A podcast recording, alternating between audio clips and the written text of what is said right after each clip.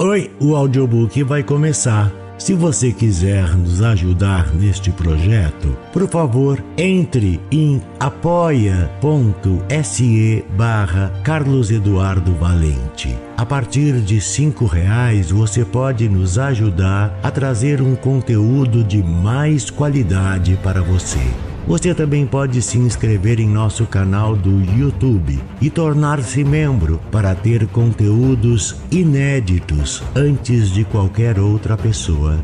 Espero que gostem do que vão ouvir. Um grande abraço a todos. Use seu fone de ouvido para uma maior imersão. Do narrador Carlos Eduardo Valente. Contato carlão50 arroba gmail.com Texto da capa. Contra capa. Qual é de fato o sentido de nossa existência? Devemos ser todos tigres, tigres amáveis que só se alimentam de maçãs, tigres vegetarianos. Isto é simplesmente uma anormalidade, algo doentio. E assim é o homem que não vive na terra e a ela não paga o seu tributo. Não é algo que fazemos voluntariamente. Ao contrário, é uma exigência sangrenta que, graças a Deus, não é possível contornar. Periculosamente viver, e viver é perigoso, a vida é um risco, e caso não seja, então nada aconteceu. Por isso podemos dizer, juntamente com Voltaire no leito de morte, quando o confessor lhe perguntou: Regrettez-vous tout vos péchés? Você se arrepende de todos os seus pecados? Mais oui, mon père, e surtout c'est que je ne pas commis. Sim, padre, e sobretudo daqueles que não cometi. Isso é verdade, enormemente verdade. Esse é o problema trecho da obra. Orelhas. Nos anos de 1957 e 1959, Carl Gustav Jung respondeu em um círculo familiar, de forma simples e bastante informal, a perguntas referentes ao seu pensamento. As exposições realizadas em suíço-alemão foram registradas em fita magnética por um dos participantes. Posteriormente, essas gravações foram transpostas para a linguagem escrita da forma mais fiel e literal possível, com o objetivo de torná-las acessíveis ao público não familiarizado com o alemão de Jung. Diversas notas de rodapé relacionam as declarações espontâneas de Jung à sua obra completa.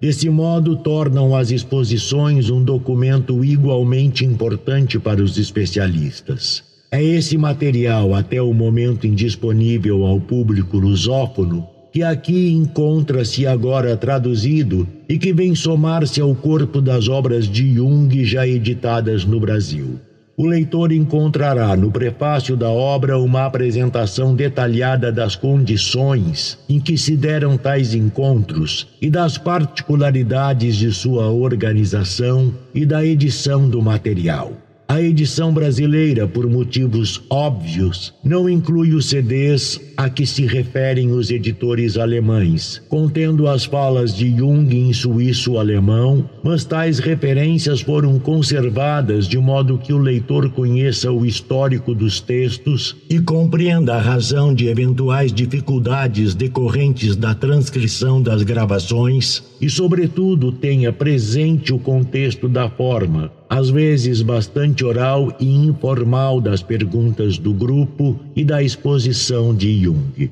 Trata-se, sem dúvida, de uma excelente síntese do pensamento de Carl Gustav Jung a respeito dos temas aqui abordados. Sobre sentimentos e a sombra. Carl Gustav Jung. Este livro está sendo feito sob demanda para Mateus Alves. Narração Carlos Eduardo Valente. Prefácio. Em outubro de 1955, Carl Gustav Jung visitou pela primeira vez Sabe Inhas Tauber Scheitling, em Winterthur, e no círculo da família, cada um de nós dos cinco filhos pôde fazer uma pergunta pessoal a Jung. Quando, em 26 de maio de 1956, ele retornou para uma nova visita, o círculo de pessoas que desejavam fazer perguntas cresceu através da presença de três casais amigos. Em sua terceira visita, em 29 de maio de 1957, juntaram-se ao grupo mais dez conhecidos e familiares, e alguém gravou as respostas de Jung em fita magnética infelizmente de modo incompleto. Em sua quarta visita, em 27 de junho de 1959, eu estava em posse de um gravador e pude, com o explícito consentimento de Jung, gravar diversas perguntas e respostas. Em 3 de março de 1961, o estado de saúde de Jung já não permitia mais a sua ida ao Winterthur e sendo assim, a última sessão de perguntas ocorreu em sua casa em Küsnach, sem a presença de um gravador. Quando seus anfitriões o buscavam em Küsnach ou Bollingen, sempre se apresentava a Jung uma primeira pergunta no carro. Diversas outras perguntas surgiam ao longo da noite, de acordo com o momento. Por razões técnicas, os três CDs começam com a gravação completa, com duração de duas horas, de 1959 sobre os sentimentos. Segue, no final do CD 2 e ao longo de todo o CD 3, aquela uma hora e meia em fragmentos, já gravada em 1957, sobre a sombra e o mal intencionalmente com o intuito de manter o caráter documentário do registro, passagens mais longas não foram encurtadas. Os únicos cortes ocorreram em relação às pausas.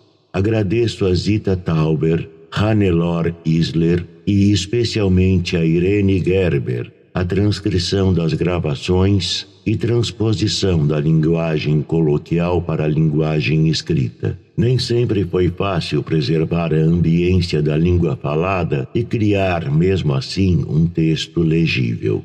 Tentamos, através de notas de rodapé, estabelecer algumas relações com as obras completas. Além disso, devo os meus agradecimentos a Gotilf Isler e Marianne Kies.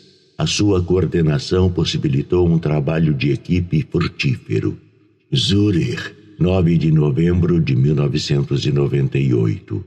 Christian Tauber Biation. Parte 1. Sessão de perguntas de 27 de junho de 1959. Sobre os sentimentos. Inhas Tauber. Senhor Professor Jung, estamos contentes e lhe agradecemos por ter nos visitado outra vez já nos deveríamos ter tornado sábios através de seus livros. Mas o próprio Goethe já dizia: aquilo que não sentes, não deves pleitear. E hoje que o Senhor está aqui, justamente isso é possível para nós, de modo que possamos, através desse encontro pessoal, compreender as coisas também um pouco em termos sentimentais. Por isso, o lema da tarde de hoje é o seguinte: citarei Dom Carlos. Diga-lhe que deve respeitar os sonhos de sua juventude quando um homem será, que não abra o seu coração, essa flor terna e divina, ao inseto mortífero da razão, que se jacta de acerto, que não se deixe desviar quando a sabedoria mundana do entusiasmo, a filha dos céus, blasfemar. E agora gostaria de lhe fazer a minha pergunta.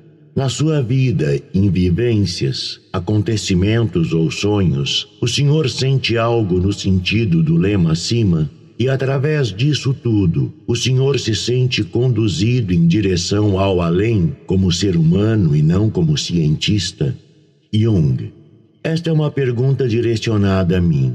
Poder-se-ia falar muito sobre ela, pois a grande infelicidade de nossa cultura é o fato de sermos estranhamente incapazes de perceber os nossos próprios sentimentos, quer dizer, sentir as coisas que nos dizem respeito. Vemos com tanta frequência pessoas passarem por cima de acontecimentos ou experiências sem perceberem o que de fato ocorreu com elas, pois não percebem que tem uma reação de sentimento. Na maior parte das vezes, sentem apenas o que chamamos de afeto, uma emoção acompanhada de sintomas fisiológicos colaterais. Quer dizer, uma atividade cardíaca aumentada, uma respiração acelerada, fenômenos motores. É isso que sentem. Mas quando se trata de uma reação de sentimento, muitas vezes nem o percebem, pois a reação de sentimento não vem acompanhada de fenômenos psicofísicos.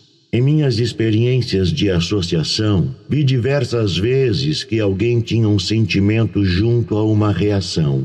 Quando, porém, o conectávamos a um circuito elétrico e investigávamos o assim fenômeno psicogalvânico, eventualmente não observávamos uma oscilação significativa, ou então oscilação alguma. Na época, eu fazia experiências com meu antigo chefe, o velho professor Bloiler estávamos investigando especificamente a questão de que maneira sentimentos se diferenciam de afetos. Quando dizia algo a ele, quando trazia à tona alguma pergunta durante o experimento, também é possível fazer perguntas, não é preciso limitar-se apenas à palavra de associação ou de estímulo ou à palavra de resposta. Quando então trazia à tona alguma coisa que nos era familiar, enquanto assunto aborrecedor, ele tinha uma reação nítida. A oscilação psicogalvânica era positiva. Uma carga elétrica maior atravessava o corpo. Naquele dia descobri apenas por coincidência algo que aconteceu com Bloiler, um assunto aborrecedor no sanatório. E eu sabia que ele estava convicto de que ninguém estava a par disso. Fiz então uma insinuação em relação ao caso, através da qual Bloiler poderia claramente perceber que eu sabia algo a respeito. Mas por estar tão convicto de que eu não sabia de nada, de que seria impossível eu saber qualquer coisa sobre isso, ele não teve uma oscilação, apenas uma reação mínima. Mas em seguida falei do assunto de uma forma que ele percebeu que eu estava ciente do que lhe havia acontecido. E então teve uma oscilação colossal. Isso significa, quando ele está sozinho, consigo mesmo, não sabe o que de fato a coisa representa para ele ou o quanto o atinge. Quando, porém, percebe que um outro está a par, é acometido pelo afeto em questão.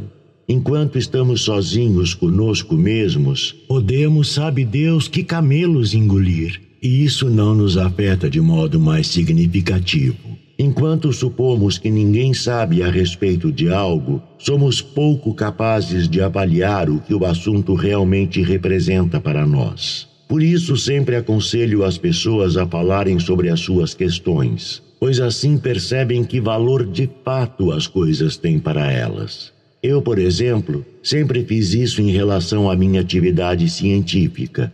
Nessa atividade surge todo tipo de ideias das quais nunca sabemos de fato seu valor. E assim é sempre vantajoso falar com alguém. E preciso admitir, neste caso, o sexo feminino é de fato excelente. Quando dizemos algo às mulheres e elas têm uma emoção descontrolada frente a isso, então sabemos o seu valor. Nós mesmos tomamos consciência. Em casos assim, não é tão vantajoso falar com homens, pois num caso desses, o homem, na maior parte das vezes, fracassa em alguma medida, e quem sabe por essa razão.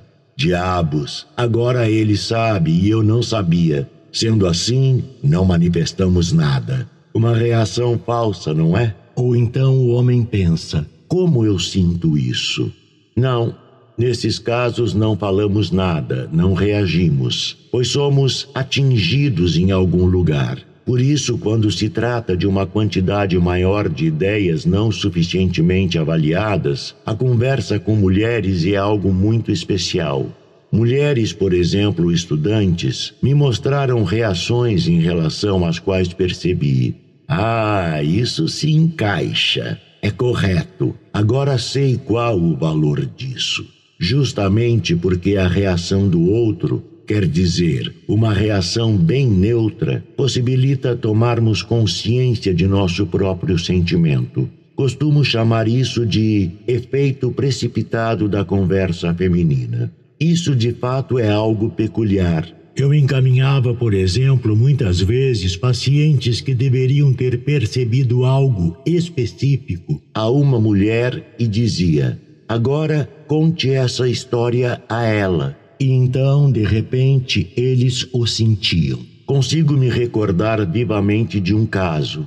Tratava-se de um filósofo, de um filósofo alemão, que apresentava sempre uma superioridade intelectual Contava-me todo tipo de histórias e eu percebia claramente. Ele mal sabe o que vivenciou ou o que aconteceu com ele. E então eu lhe disse: Agora vá até a senhora tal. No dia seguinte à noite, a senhora em questão me telefonou e disse: Mas que homem foi esse que o senhor me encaminhou? O que há com ele? Ele está quase louco. Perguntei: Mas o que foi que aconteceu? Ele começou a me contar algo e foi acometido por tal emoção que começou a rolar no chão. Ele é louco? Respondi: Não, não. É um filósofo alemão, não é louco. Com essa mulher, ele simplesmente percebeu pela primeira vez que, no fundo, tem uma enorme emoção em relação a certas coisas, fato que escondeu de mim. Tempos depois eu o revi pois não podia ocupar uma posição inferior na presença de um homem. Simplesmente não podia ser inferior a mim. Mas no caso de uma mulher, isso não o aborrecia. Por isso, os homens muitas vezes se apresentam para as mulheres através de sua pior faceta. Isso ocorre com frequência. Menciono essas coisas apenas para mostrar o quanto é difícil ter as sensações corretas e o quanto, por si só, é necessário aprender e perceber os sentimentos corretos, e o quanto isso não é possível quando estamos sozinhos. Quando prendemos alguém no cume do Mont Blanc, ele será incapaz de tomar consciência de qualquer coisa pois o nevado e as nuvens e o vento não lhe dizem o que ele é. Ele sabe apenas que não é nuvem, nem vento, nem neve. Mas quando está com outra pessoa junto dele, pode ter consciência do estado em que ele se encontra e de estado em que o outro se encontra. E desse modo é necessário que as nossas vivências passem primeiramente por um real processo vivencial. Podemos ter qualquer tipo de vivência, mas se passarmos por elas sozinhos, então é como se não tivéssemos de fato nos dado conta. É preciso que a dividamos com alguém. Assim teremos a possibilidade de tomar consciência de forma plena. E somente então somos capazes de perceber o que certas vivências significam para nós em termos de sentimentos Muitas vezes percebemos que quando esses sentimentos não se tornam conscientes, coisas em nós estagnam, podendo desdobrar-se a partir dos mais estranhos efeitos totalmente incompreensíveis para nós. Recordo-me de uma inglesa, ela também era médica, somente para demonstrar que isso não acontece somente com homens, pode igualmente ocorrer com mulheres. Era solteira, teve diversas vezes a possibilidade de se casar, acabou, porém, deixando isso de lado por causa dos estudos universitários, do consultório e assim por diante, sem tomar consciência do que realmente precisaria ter feito, ter percebido. Isso chamou a minha atenção e um dia disse a ela: A senhora se comporta tal como uma mulher amada. Quer dizer, uma mulher que tem certeza de que está sendo amada por um homem. Ela ficou muito surpresa e não compreendeu nada. Então eu disse: Não há possibilidade de que um dia a senhora tenha esbarrado com um homem que a senhora de fato amasse, ou do qual tivesse certeza que também ele a amasse? Primeiro ela não quis saber de nada disso mas em seguida tornou-se claro que isso provavelmente havia acontecido quando ela tinha 20 anos. mas devido ao fato de isso de alguma forma chocar-se com os seus estudos, ignorou a situação e também não desejava olhar para isso. Simplesmente não tinha consciência do que ela abandonou. A partir desse momento estava bloqueada, tal como se ela tivesse se tornado um tabu. Nenhum homem conseguia mais se aproximar dela, pois ela deveria de fato ter se casado com a pessoa em questão. Quando se deu conta disso, ficou muito surpresa. Na época já tinha 45 anos. Posteriormente, soube que esse homem era viúvo e que ela o procurou novamente. Casar-se, entretanto, já não era mais possível, somente chegaram perto. Agora, se me volto para mim, a sua pergunta se já experimentei algo nesse sentido, me compele a fazê-lo. Naturalmente preciso dizer: sim, também fui jovem um dia e muitas coisas eu não percebia. Durante minha própria vida, precisei igualmente aprender o que são sentimentos e o tamanho de sua importância. Por exemplo, somente bem mais tarde percebi o que de fato era aquilo que havia sonhado 30 ou 40 anos antes. Consigo defini-lo de modo bem exato em termos históricos. Em torno dos 36 anos, conscientizei-me pela primeira vez do que havia feito quando era menino, mais ou menos aos nove anos pois naquela época, aos 36, li um relato sobre os achados pré-históricos no Burgasquizy. Tratava-se dos assim chamados pântanos ou lodaçais. Colocavam-se simplesmente algumas camadas de troncos de árvores e erguiam-se casebres em cima. Diante de um casebre, encontraram uma composição de pedras Cada uma das pedras, isto é, pedras não muito grandes, talvez do tamanho de um punho, estava envolvida por uma casca de bétula, pelo floema da bétula, e as pedras estavam ordenadas de forma regular. É um cache, esconderijo, de pedras da alma. O que isso significa sabemos dos primitivos da Austrália Central ainda vivos hoje em dia. Estes possuem as assim chamadas pedras da alma, denominadas de churingas. Elas podem ser igualmente de madeira, que recebem durante a consagração dos homens. Em seguida, eles as afundam em fendas rochosas, árvores ocas ou inascentes, e de tempos em tempos as visitam, mais especificamente em condições interessantes, quando um homem tem o sentimento de, conforme dizemos no linguajar profissional, estar perdendo a sua libido, quer dizer, quando a sua vitalidade diminui, quando não tem mais interesses, quando não está mais nem aí, quando se encontra deprimido ou entediado. Então o primitivo sabe que está na hora de ir ao encontro dos churingas. Assim, vai até a nascente, ou seja, qual for o cache, e desencava os churingas.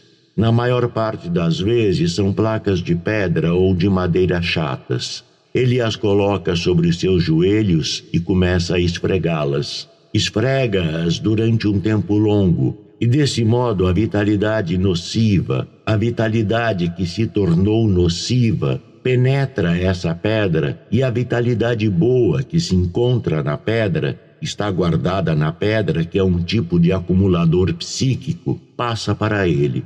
Dessa forma, ele volta a se sentir bem e a pedra é novamente afundada no esconderijo. Sendo assim, os nossos antepassados também possuíam composições de pedras, com essas preciosas pedras churinga. Um cache inteiro foi encontrado em Arlesheim, nas tais cavernas embaixo do castelo. Eram pintadas de um lado. Podemos ver que eram objetos de um culto. Quando menino, eu possuía naturalmente, sem saber o que isso significava, um estojo de penas para caligrafia. Primeiramente, talhei na parte superior de uma régua um homenzinho com uma cartola e o pintei de preto com tinta cerrei-o e o coloquei em meu estojo. Fiz uma pequena cama para ele e também um pequeno casaco. Em seguida procurei por pedras chatas na beira do reno, pintei-as com aquarela e agora elas faziam parte desse homenzinho. Igualmente as coloquei lá dentro. Então fechei essa coisa e subi ao nosso sótão de dois andares. Era uma velha residência paroquial, lugar onde tínhamos um sótão de dois andares. Mas era estritamente proibido subir para o segundo pavimento, pois este estava prestes a desmoronar. Mesmo assim, subi e escalei uma das enormes vigas e lá em cima escondi essa caixa. Este era o meu segredo e ninguém sabia a respeito. Ia até lá somente quando tinha certeza de que ninguém estava me observando. Isso simplesmente fazia parte. Assim sendo, de tempos em tempos, eu subia e cada vez escrevia algo em um pequeno pedaço de papel. O que? Já não sei mais.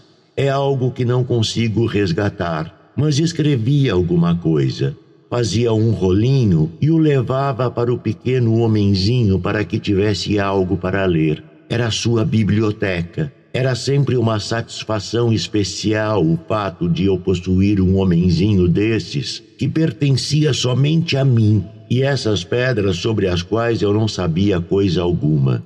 Foi assim até os meus onze anos de idade. Depois esqueci isso completamente. Durante todos os anos seguintes, não sabia mais nada a respeito.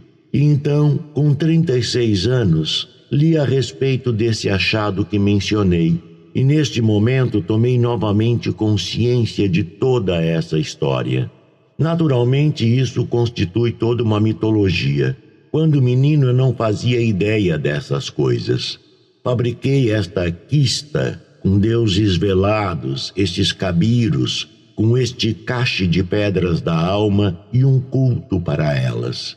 Isso nasceu de mim sem nenhuma provocação externa, de forma bem natural, assim como uma brincadeira. Era uma história muito complexa que simplesmente submergiu no passado. Naturalmente me interessa em que condições essa memória se perdeu por inteiro, pois é possível que esta caixa ainda esteja lá. Nunca mais me lembrei disso. Não consigo me recordar absolutamente de um dia ter tirado de lá. Para mim, isso era um lieu de pelerinage, local de peregrinação, e um enorme tabu. Era um grande segredo. Por que? Também não sei dizer. Isso foi esquecido, pois aos 11 anos de idade tive uma experiência estranha. Eu estava a caminho da escola, da escola secundária de Basileia, Sempre caminhava ao longo do Reno para Basileia. Estava sozinho e, de repente, eu era. De repente tive a sensação: agora eu sou. E em seguida tive a sensação: mas por que aí?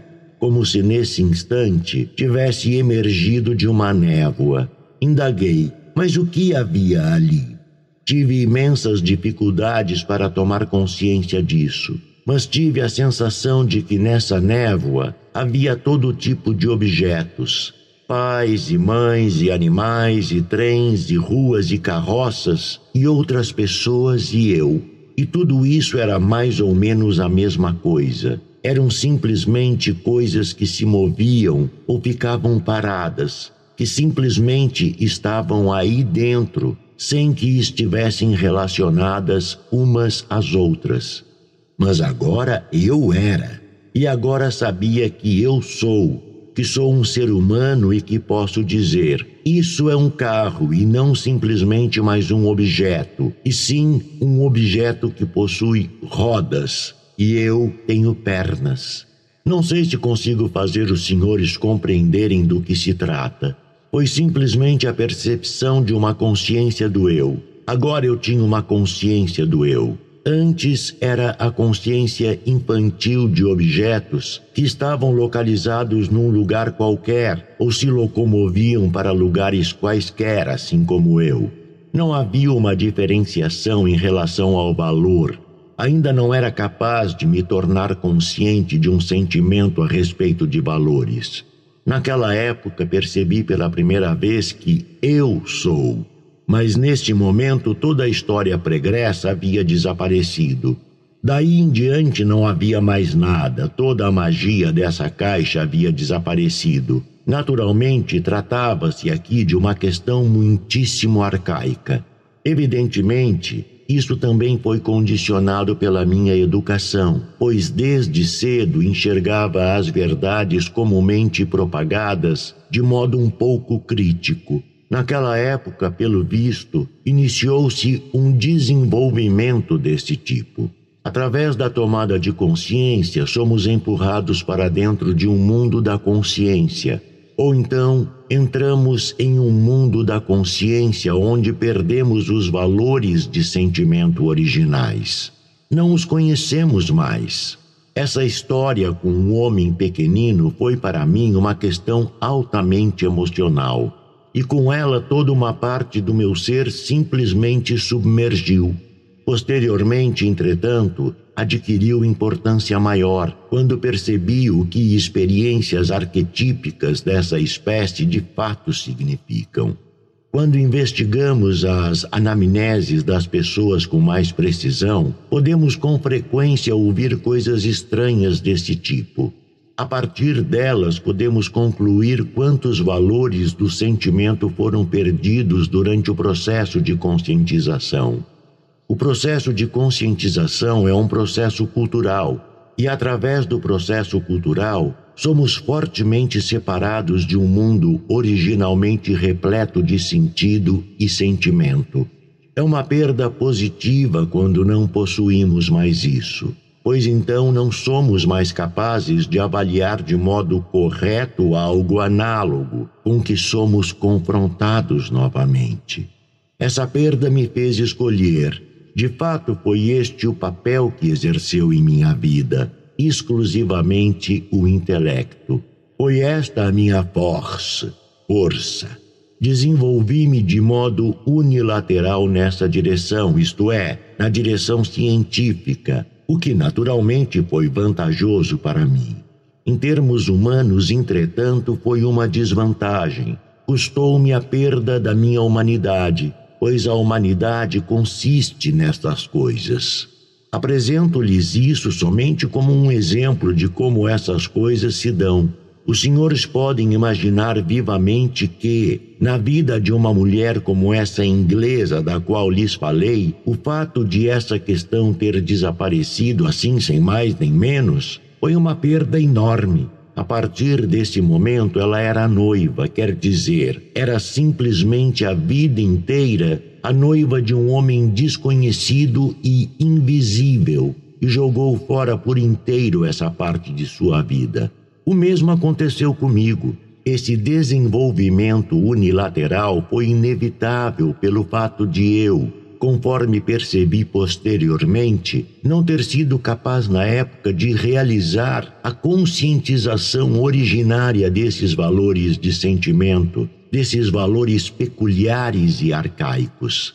Mais tarde, quando experimentei algo semelhante, eu disse: Dez mil anos atrás se fazia, ou os negros na África fazem coisas desse tipo. Isso não é nada, não prova nada, não acrescenta nada são inutilidades antigas. Quando avaliamos a nossa própria experiência desse modo, mesmo sem lembrar-se desta, afastamo-la ainda mais de nós mesmos. Através do contínuo desenvolvimento científico, experiências desse tipo são justamente afastadas mais ainda, mais tarde, naturalmente, foi necessário um grande esforço para desenterrar novamente essa continuidade. Por exemplo, tive um sonho aos três anos. Posso comprová-lo, não é uma fantasia minha. Foi um sonho que compreendi somente com mais de 60 anos, pois todo esse mundo de vivências havia simplesmente desaparecido através da unilateralidade do desenvolvimento sem deixar rastros. É igualmente difícil falar dessas coisas, pois todos nós nos encontramos nessa situação. Temos experiências primordiais não conscientizadas e essas simplesmente fazem parte da totalidade da personalidade.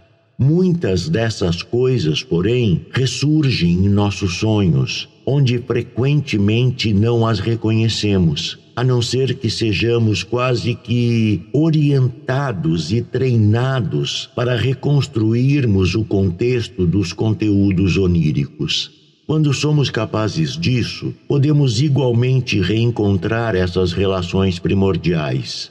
Mas disso pouquíssimas pessoas são capazes e, consequentemente, também não conseguem reconhecer aquilo que é original. Mas é algo que fazia parte da totalidade da personalidade. Gostaria de repetir a pergunta de Sr. Tauber de outro modo. Quer dizer, é possível perceber ou ver que as circunstâncias internas ou as tomadas de consciência tendem para um objetivo determinado? Nesse caso, devo dizer, não o percebemos durante um longo tempo. Somente quando adquirimos uma grande quantidade de experiências internas podemos ver qual de fato é a finalidade disso tudo. E mesmo assim não temos certeza, pois essas coisas possuem igualmente um aspecto duplo. Aquilo que de certa maneira procede daqueles tempos primordiais possui um poder que impulsiona para frente e ao mesmo tempo puxa para trás. Podemos nos recolher neste sentido. É o caso, por exemplo, de doentes mentais. De certo modo, eles se recolhem em suas experiências primordiais, são puxados para trás. Inclusive, fazem disso um trunfo, como se fosse um grande êxito. Inventam, por exemplo, uma linguagem especial. Em esses neologismos, expressam-se de uma forma metonímica, como, por exemplo, Heidegger, quer dizer, outra vez um filósofo alemão, e não percebem que se recolhem em palavras de poder, nas palavras mágicas dos homens primitivos. E assim as coisas se perdem na vida real. Enquanto que outra pessoa se sente justamente impulsionada para a frente em função disso e incumbida a traduzir tais coisas para a vida real. Por isso, posso responder a esta questão somente limitadamente de forma afirmativa depende de cada pessoa, de ela perceber ou não do que se trata, de fazer o esforço de enxergar tais coisas de modo objetivo ou de se entregar à sua impressão, e esta a puxa para trás, pois a sua impressão pode prejudicá-la tanto quanto. Na maior parte das vezes, as pessoas não percebem isso. No trabalho prático, por vezes, é bastante árduo fazer as pessoas enxergarem o significado objetivo disso. Justamente por isso sou tão crítico em relação aos teólogos, pois eles pregam em uma linguagem arcaica que poderia ser igualmente sonhada sem insistir que as pessoas entendam o que de fato isso significa. Através do sangue de nosso Senhor Jesus Cristo, somos redimidos de nossos pecados. O que significa isso? Esta é uma frase que podemos ouvir todos os domingos. Sim, mas o que isso significa de verdade? O que, pelo amor de Deus, significa isso? Ninguém poderia dizê-lo, pois, por via de regra, não se reflete sobre. E isso causa a danação do homem pois estas são ideias que deveriam nos levar adiante. Na realidade, porém, simplesmente voltamos ao passado.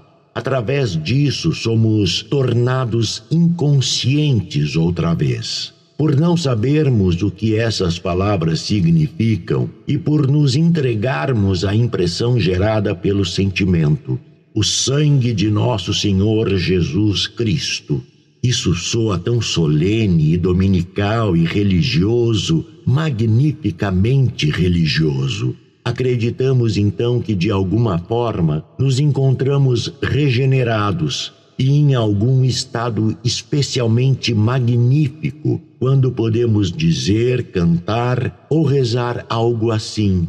E mesmo assim, não sabemos do que se trata.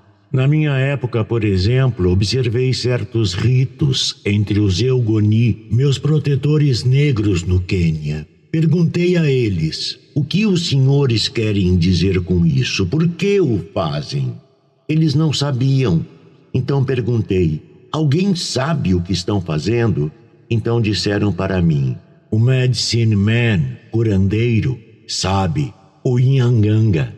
Fui até o Nhanganga e perguntei para ele. Ele disse: Meu pai ainda sabia, mas eu não sei. Ele também não sabia, mas o seu pai, ou em última instância, o avô, ainda o sabia. Porém, não podemos ir mais adiante, pois antes do avô vem Napoleão I, depois Guilherme Tell e depois Adão, conforme alguém escreveu em sua prova de recrutamento. Eram estes os seus conhecimentos acerca da história mundial. Onde foi que parei mesmo? Não devemos fazer piadas ruins no meio. Claro, foi aí que parei. Os meus negros. Um de meus amigos disse: Mas essas pessoas são muito primitivas, meu Deus, nem sabem o que fazem. Então eu disse: Espere. Como é mesmo a história da árvore de Natal? Você sabe por que se usa uma árvore de Natal? Ele também não sabia. O pai já havia usado e o avô também. Foi a única coisa que ele sabia. Mas o que significa uma árvore de Natal ele também não sabia. Partout como Chenu, igual em todos os lugares e aqui entre nós. Não somos melhores. Nesse sentido, somos igualmente primitivos. Sendo assim, atualmente quase toda linguagem religiosa é uma linguagem arcaica. Não sabemos o que significa. Devemos ter muita clareza disso. É algo mais danoso do que vantajoso para os homens, pois correm o perigo de voltarem ao passado. Deveríamos saber o que significa, mas simplesmente não se pensa sobre nada nesse sentido. Existe uma imensa preguiça de pensar é algo que acontece não apenas entre nós protestantes, mas também entre os católicos. Passei por uma experiência interessante. Um professor da Faculdade Católica de Munique me procurou, um jesuíta, um tipo muito douto e sábio. Entrou em meu consultório com todos os sinais de uma justa excitação e disse: Li o seu Jó. Sendo assim, falei: Certamente o senhor terá algo a dizer. E ele respondeu: De fato, mas tenho apenas uma pergunta. Como o senhor, enquanto europeu, inteligente e cristão, no mínimo protestante, pode afirmar que Cristo e Maria não teriam sido humanos? Naturalmente pensou que agora eu estaria completamente destruído e eu disse a ele: Prezado professor, mas isto é bem simples, não é? Veja, segundo a sua própria doutrina da Igreja, o Senhor nasceu no peccatum originale, quer dizer, na mácula peccati, isto é, na mancha do pecado, no pecado original. Eu também, todos os outros homens. Todos os homens são corruptos e mortais, pois carregam a mácula peccati. Cristo e Maria não têm mácula peccati. Desse modo, não são humanos. Pronto. Foi aí que vi pela primeira vez um jesuíta sem resposta. Não tinha mais o que dizer. Imaginem só que catástrofe! É como se perguntássemos ao médico o que é uma pneumonia e ele não soubesse responder. Exatamente assim.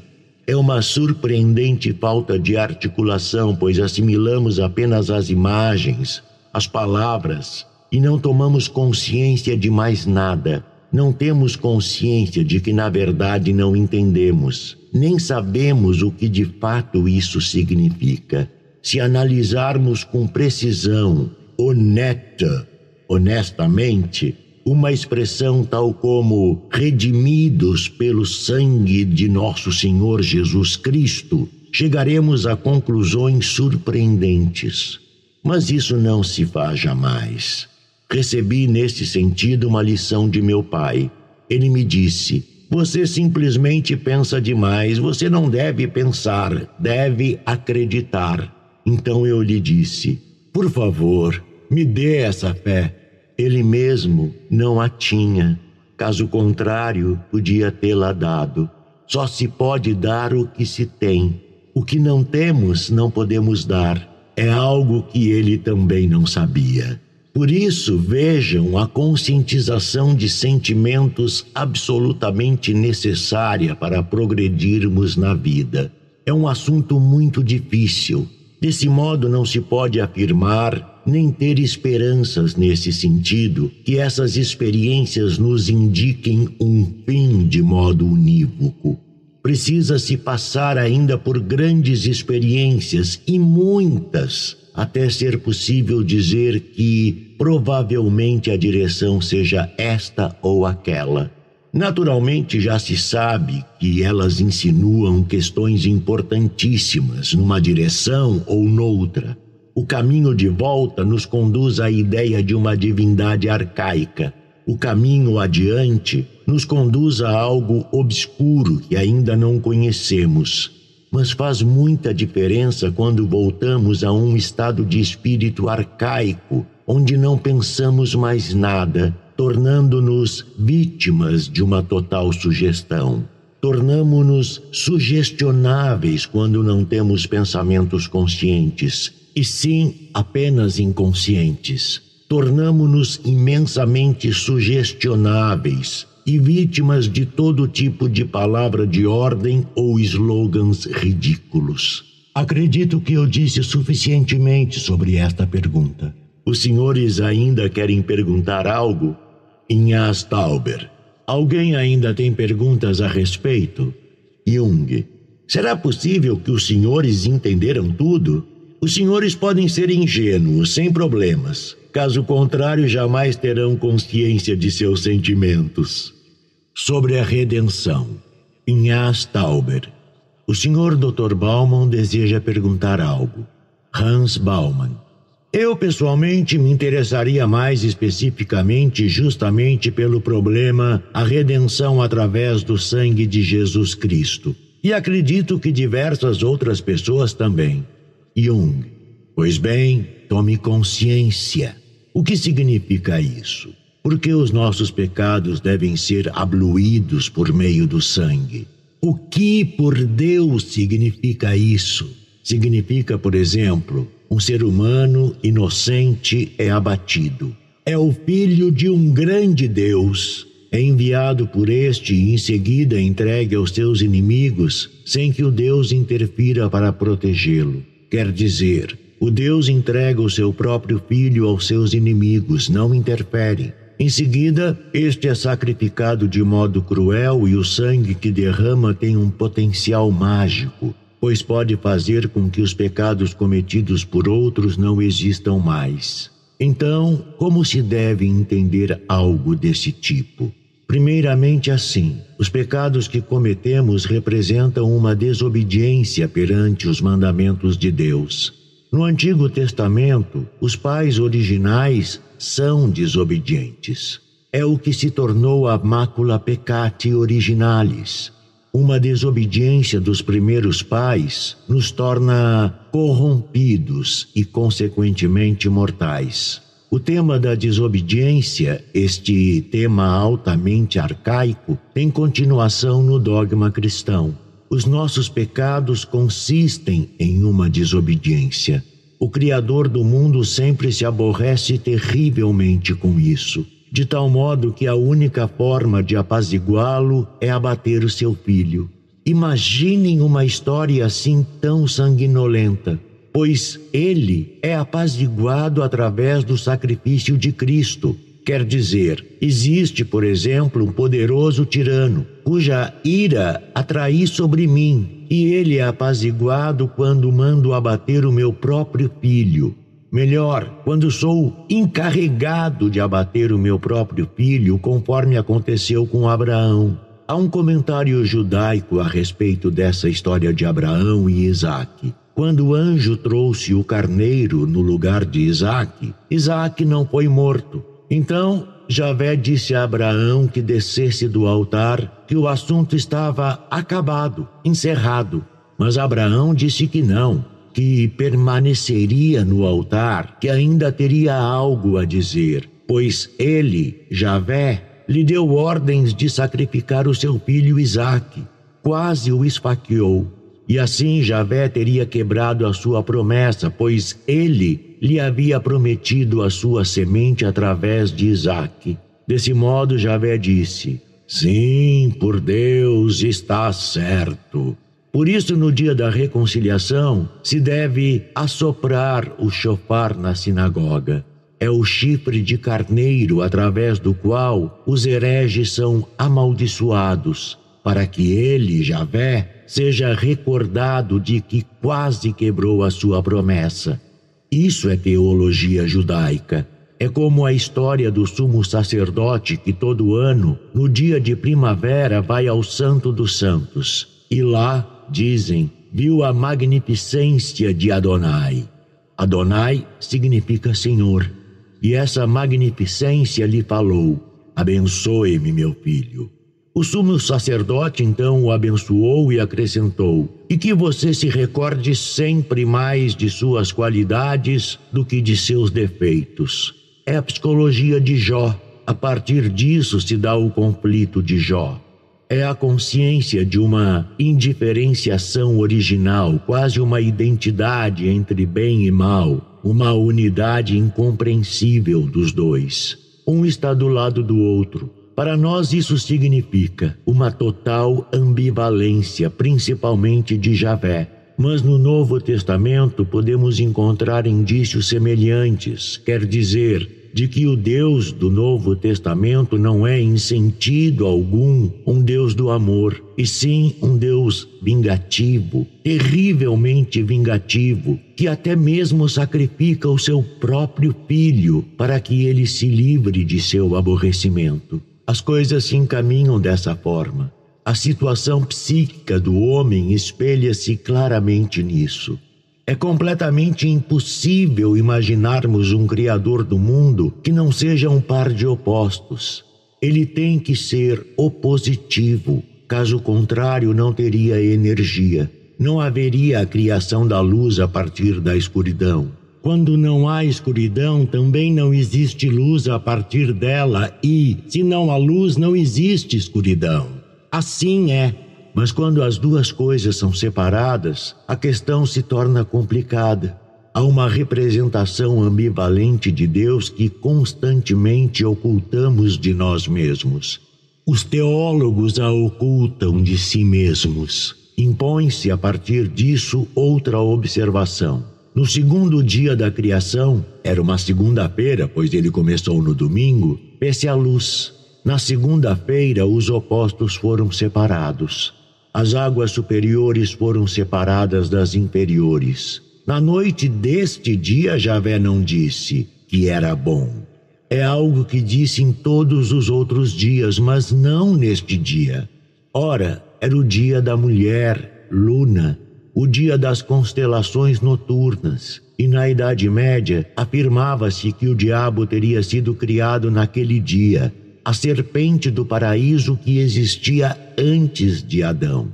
Na Idade Média dizia-se que este dia da criação não foi louvado, pois tratava-se de uma questão um pouco embaraçosa. Quando me deparei com este fato entre os escritores medievais, analisei o famoso comentário de Orígenes a respeito do Gênesis.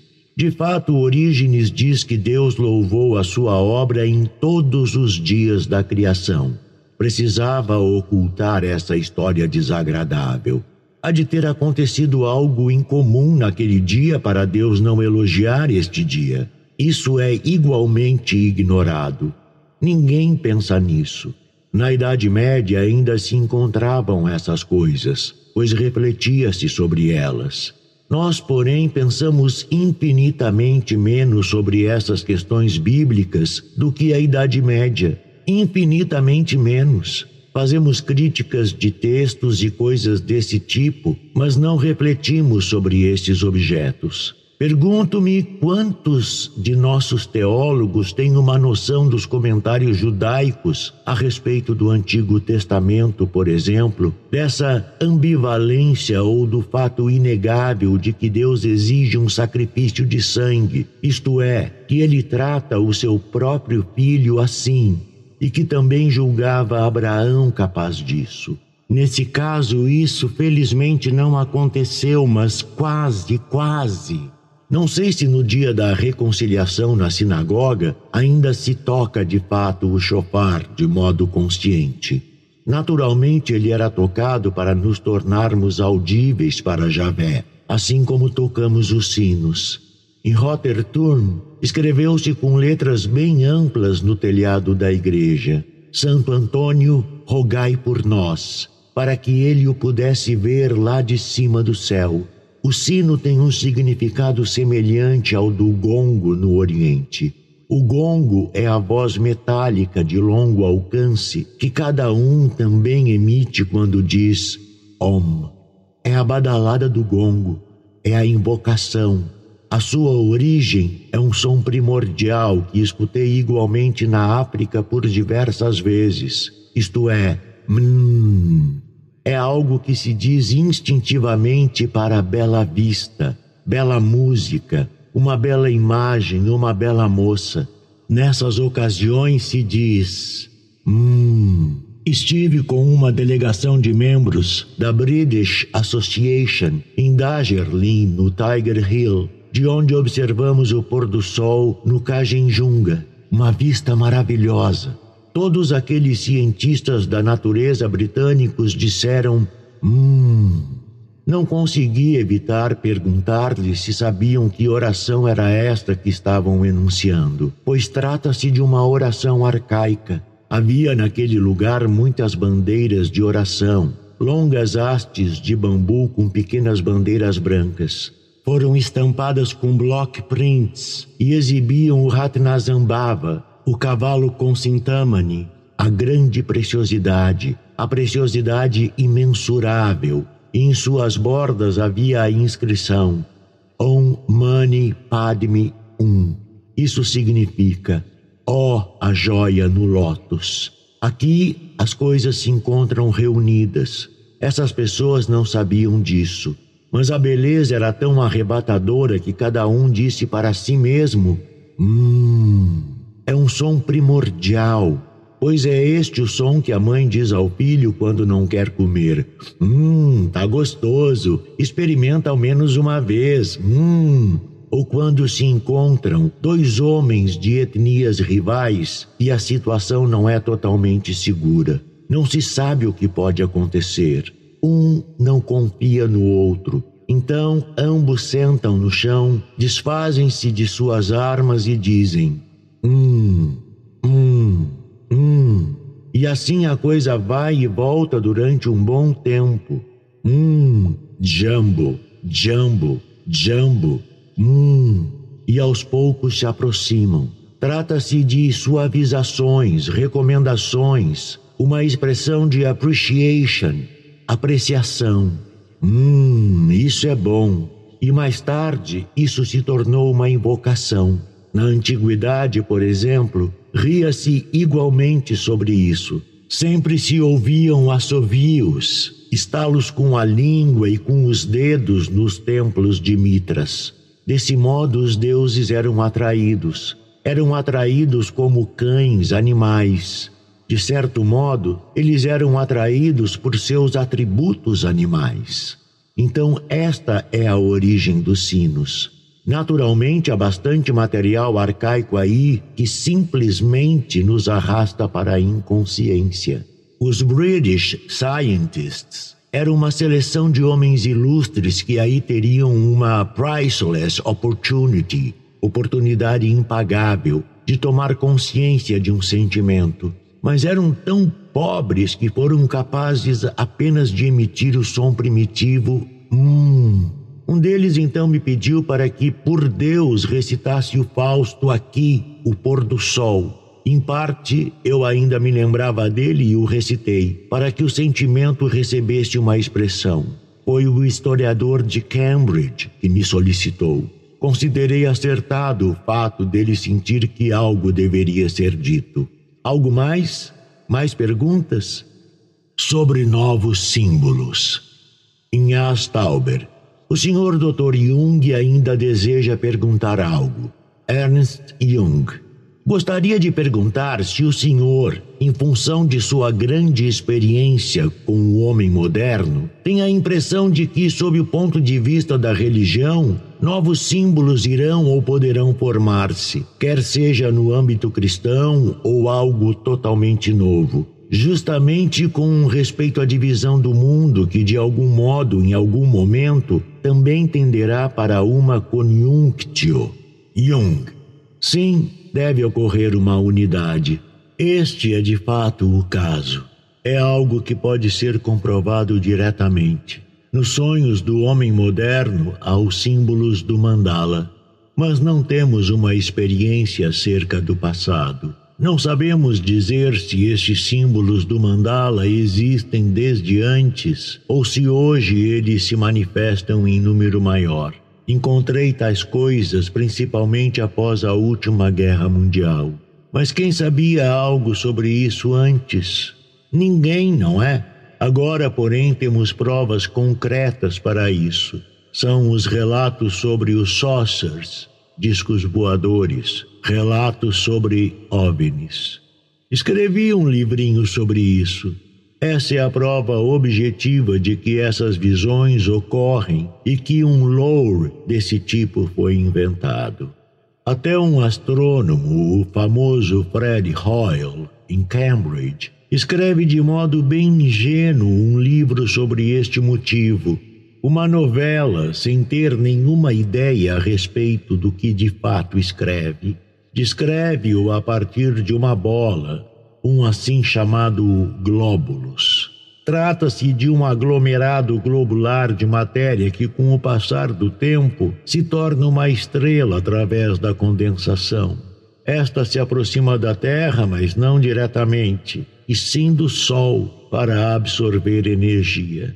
Sem saber, entretanto, ela obscurece o sol de modo que, num primeiro momento, quase queimamos na terra e em seguida quase morremos de frio. Este é o conteúdo da história Ile de Nuema, desfecho. Revela-se que esta nuvem já se encontra desenvolvida a tal ponto que abriga processos intelectuais. As pessoas então entram, através de radiotelefonia, em contato com essas current, correntes da nuvem. É uma ideia fantástica, mas significa simplesmente um corpo globular com inteligência sobre-humana e duração infinita. Tem a duração de vida de um astro. Enfim, é a história de um astrônomo. Então, esse é um desses casos. Há outros, por exemplo, a história de um inglês não sei se estou lhes contando algo familiar. Em um vilarejo inglês isolado, aconteceu que um desses discos voadores, um flying saucer, aterrizou traçando um círculo com um raio de uma milha ao seu redor. Qualquer um que entrasse em contato com ele, seja humano ou animal, caía em um sono hipnótico. Nesses lugares, naturalmente, aconteceram acidentes de carro e o vilarejo caiu por 24 horas em um estado de sono completo por causa da presença deste disco voador. E depois, após 24 horas, tudo e todos despertaram de forma inteiramente normal e nada havia acontecido, absolutamente nada. Ninguém havia percebido coisa alguma e nada faltava em lugar algum. Algumas semanas depois, porém, verificou-se que todas as mulheres em idade fértil deste lugar estavam grávidas. Isso naturalmente causou um grande alvoroço neste respeitável vilarejo. As pessoas aguardaram. O que mais poder se ia fazer? Tiveram filhos que eram todos especialmente amáveis e inteligentes e que tinham olhos dourados. Na escola revelou-se que eram muito mais inteligentes do que os outros e que possuíam igualmente uma capacidade especial. Era como se todos eles possuíssem um só intelecto juntos, de modo que somente uma menina e um menino frequentavam a escola. Isso bastava. Os outros sabiam de tudo o que estes haviam absorvido. Foi preciso criar uma escola especial para eles, pois se tornaram terrivelmente inteligentes e indiscretos. Por fim, os ingleses começaram a entender que esta era simplesmente uma raça superior, um tipo de raça humana totalmente novo e com uma inteligência superior. Entre mentes, receberam novas informações de que algo semelhante teria ocorrido na África, de que um vilarejo de negros teria sido adormecido e que em seguida teriam tido crianças com os olhos dourados que, entretanto, eles assassinaram imediatamente, pois se tratava de algo novo. Foi assim que solucionaram a questão na África. Em um vilarejo de esquimós aconteceu o mesmo. A tribo de esquimós simplesmente abandonou as crianças. Morreram de frio e tudo estava resolvido. E na Sibéria isso ocorreu sob o governo dos soviéticos que se interessaram pelo fato, isolaram o vilarejo por completo e observaram o destino dessas pessoas descobriram que, além de tudo, elas ainda possuíam a segunda visão. Tinham capacidades telepáticas. Isso acabou sendo demais para os russos e eles dizimaram o local através de pesada artilharia e destruíram tudo. E cá estavam os ingleses e não sabiam o que fazer com a raça nova. Então houve um inglês muito amável que se destacou especialmente na educação destas crianças. Tinha uma enorme compaixão e empatia por elas. Ele, porém, acreditava: ou nós ou elas. Caso elas dominem, nós estamos perdidos. Seremos simplesmente the poor niggers, os pobres negros e eles serão os verdadeiros poderosos e nós seremos dominados. Por isso disse: Isso é impossível. Rule Britannia, não é? Em seguida, mandou trazer diversas caixas com dinamite para a sala de aula, onde todas elas estavam reunidas, e ordenou que ele e todo o grupo voassem pelos ares. Desde então, nada mais aconteceu. Essa é uma história desse tipo. Isso significa que há uma história obscura, um rumor que algo deseja encarnar no ser humano. Algo deseja penetrar em nosso mundo, algo redondo, algo como o sol, algo dourado, algo superior, uma totalidade que o homem não possui. E isso então é visto através de imagens redondas e brilhosas abrigam vozes, inteligências que são superiores e que alegam vir de Vênus ou Marte e que cuidam de nossa situação terrena, de toda a nossa situação política mundial. Querem nos dar bons conselhos, ajudar-nos, ou quem sabe até ajudar-nos a emigrar, pois são todas elas pequenas naves de Salvador que vêm do céu e que desejam nos redimir de nosso estado embrutecido. Este é o mito que vale hoje. É pura ignorância nossa se subestimarmos este fato. Na América fizeram um teste galo e descobriram que pouco mais de 40% da população está convicta de que esses saucers existem. E se os senhores conhecerem a literatura, posso lhes indicar um livro altamente interessante. É de Aimé Michel e se chama Corps Mystérieux, Corps Celeste. Ele mesmo esteve na aviação e era um francês inteligente. Fez observações altamente interessantes, isto é, que as observações desses discos voadores durante o dia encontram-se todos em uma linha geográfica fixou isso no mapa. Muito interessante. Isso indicaria que, de fato, há algo nesse sentido. O livro me convenceu levemente de que há sim algo de verdadeiro nessas coisas. Deve ser algo da ordem da física, mas o que é feito disso é isso que nos interessa, pois toda a esperança de salvação é projetada em tais coisas. Isso não se encontra muito afastado da formação de uma religião, a esperança de salvadores vindos de outras esferas. Essa literatura é altamente interessante. Recentemente houve um escândalo em Basileia. Foi quando alguém afirmou ter dado onze voltas na Lua. Do outro lado da Lua haveria águas, cidades, etc. Naturalmente, isto é uma bobagem sem pé nem cabeça. Esse homem é um embusteiro, mas tem fiéis na Suíça. Eu, inclusive, conheço uma pessoa que, apesar de ser de resto bastante razoável, está completamente convicta de que seja verdade. Ela, naturalmente, também tem essa ilusão de Salvador. Ocasionalmente viaja até Vênus. Lá há uma cultura maravilhosa e fabulosa, pessoas belas com cachos louros e olhos azuis. Esse homem tem os assim chamados contacts, contatos. Na América chamam isso de contacts, com esses seres superiores. Mas essa é a origin of a myth, origem de um mito. Desse modo, igualmente, o nascimento de Cristo foi indicado pela maravilhosa conjunção entre Júpiter e Saturno. É a estrela de Belém, que de fato ocorreu. Ele, Cristo, de certo modo, também é associado às estrelas no que diz respeito à sua origem. Assim como no caso de uma epifania de um Deus, é um Deus que desce de um Olimpo, quer dizer, do céu, do mundo estelar e surge no mundo. Agora isso acontece novamente. Acontece da mesma forma banal como antigamente, quando pessoas insignificantes andavam por aí e anunciavam: Cristo surgiu, veio ao mundo, tornou-se real.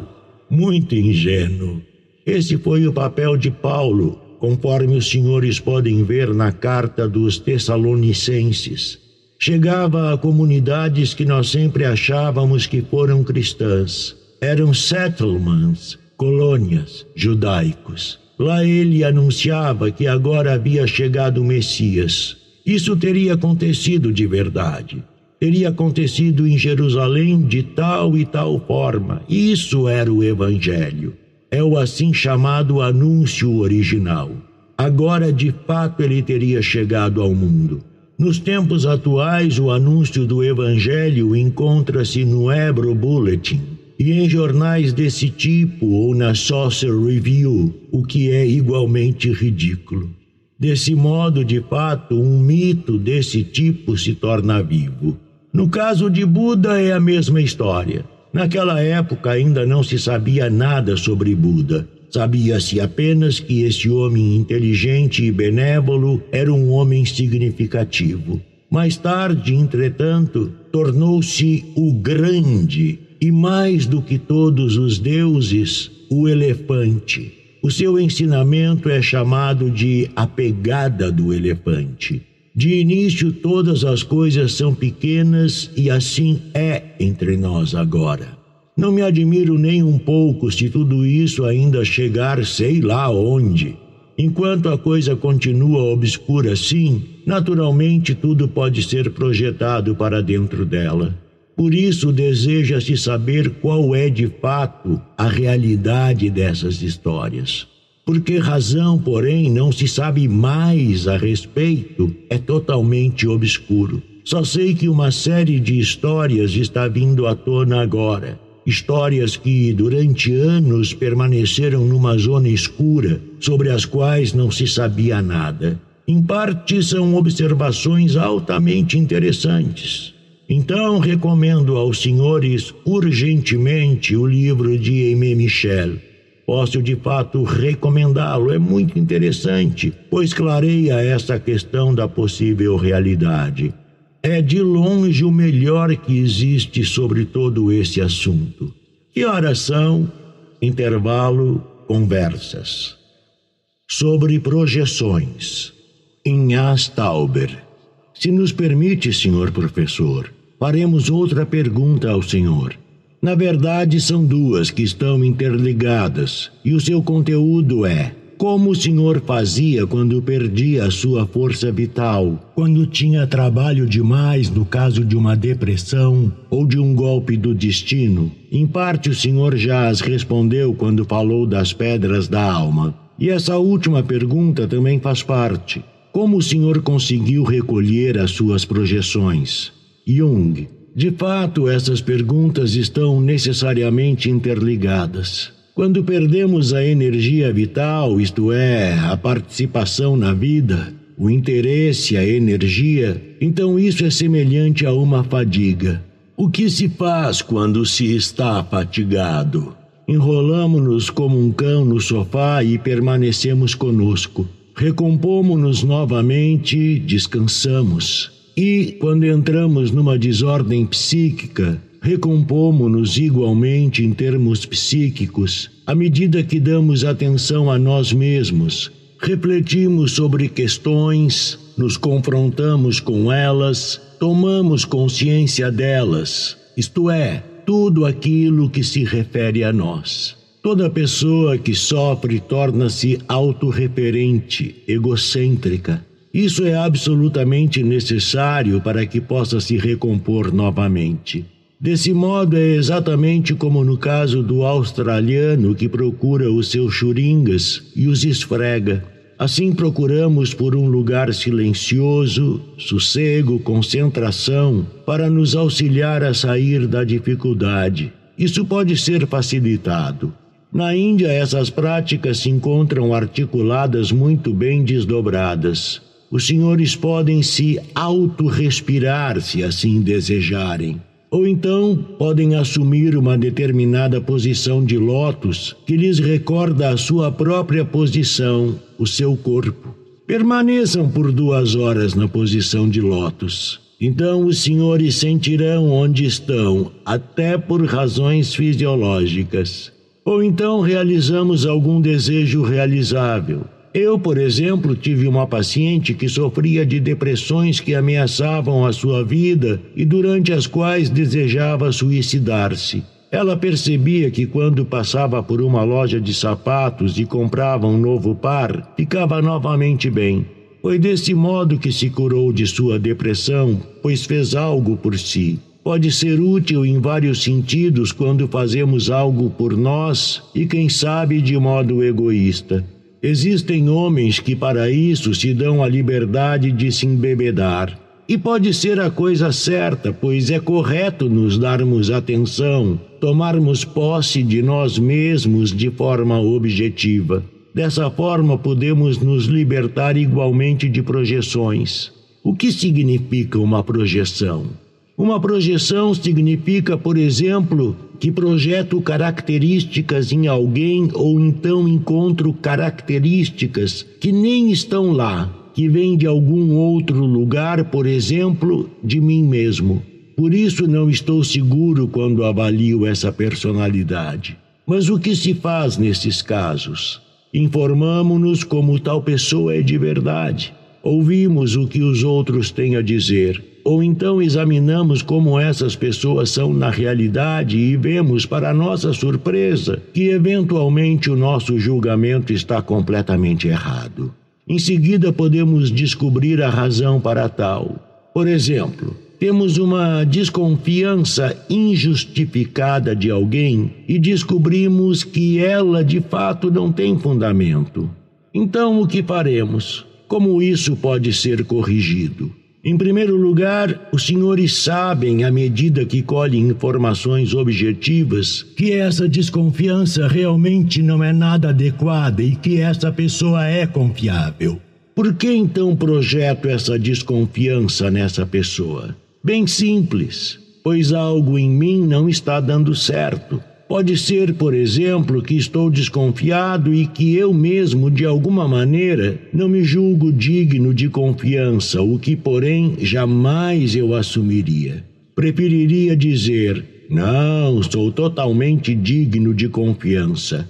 Não gostaríamos que os outros pensassem a nosso respeito que não somos dignos de confiança e por isso presumimos que o somos. E mesmo assim, temos uma dúvida secreta se realmente o somos. Ou então aprontamos algo que indica que não somos totalmente dignos de confiança. Assim sendo, somos perseguidos por uma secreta consciência pesada e procuramos por todos os lados um lugar ao qual isso pertence e em seguida encontramos uma bête noire, o inimigo descobrimos alguém e pensamos: essa então é a tal pessoa não digna de confiança. E assim a projeção está feita.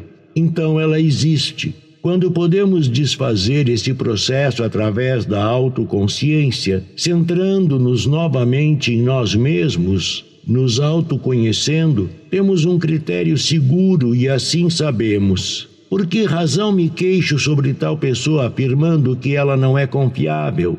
Sei a meu próprio respeito que não o sou, mas são pouquíssimas pessoas que fazem isso. São coisas bem simples. Dizem que todos têm a sua bete no ar. Há alguém a cujo respeito pensamos. Este então é o tal caramal, ou algo neste sentido.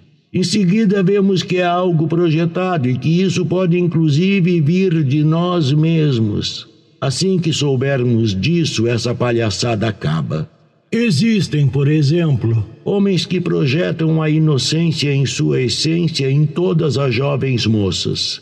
São as sempre inocentes e maravilhosas, que não possuem característica negativa alguma. Pessoas assim, naturalmente, são completamente cegas, quer dizer, são completamente cegas em relação aos seus próprios sentimentos. Não sabem que são inteiramente egoístas e autorreferentes, pois são capazes de pressupor que um outro seja perfeito. Assim, naturalmente, a moça com quem desejo me casar precisa ser perfeita, pois sou um cara fabuloso Desse modo, só se pode casar com uma mulher inteiramente perfeita. Esta é uma exigência insana em relação a uma outra pessoa, pois exige-se dela aquilo que nós mesmos não fazemos. Isso também é uma projeção.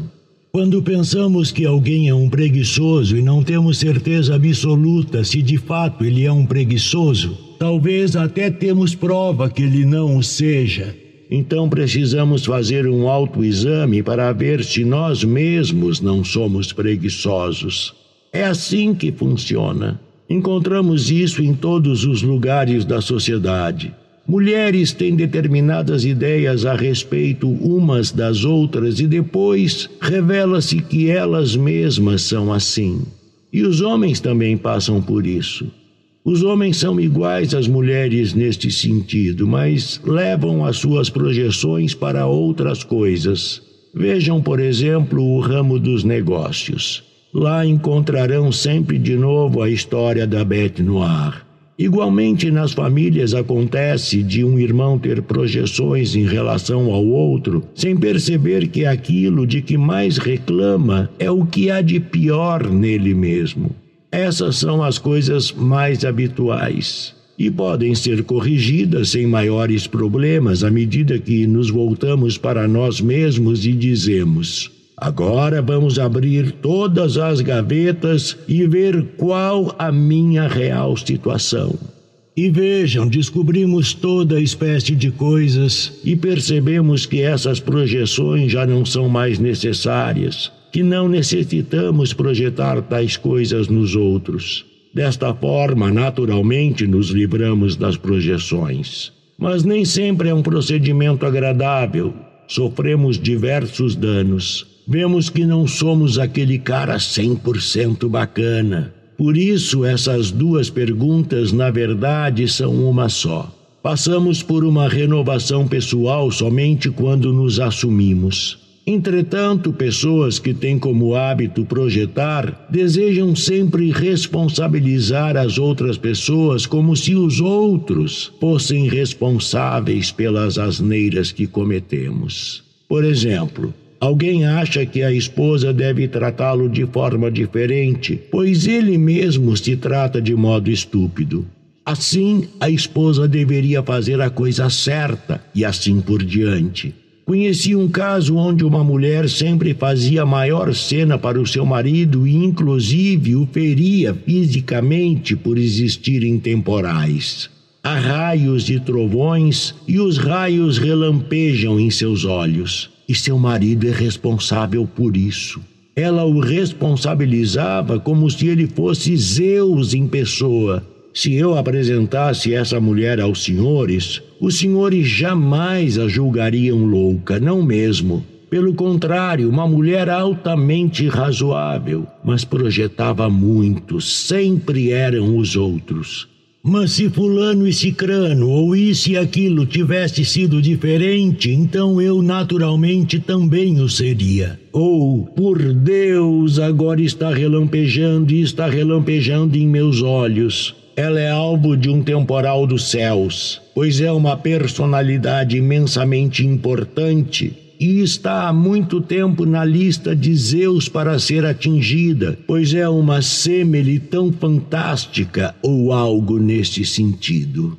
Isso não seria assim caso seu marido não fosse o culpado. Perguntei a ela como seu marido poderia ser culpado e por que ela o responsabilizava. Então veio à tona que ele gostava de temporais, amava temporais e esta é a sua beleza maldita, o fato de amar aquilo que mira nela e que deseja matá-lo. Por isso é o aliado secreto de Zeus e de Semele, que é devorada pelo fogo divino.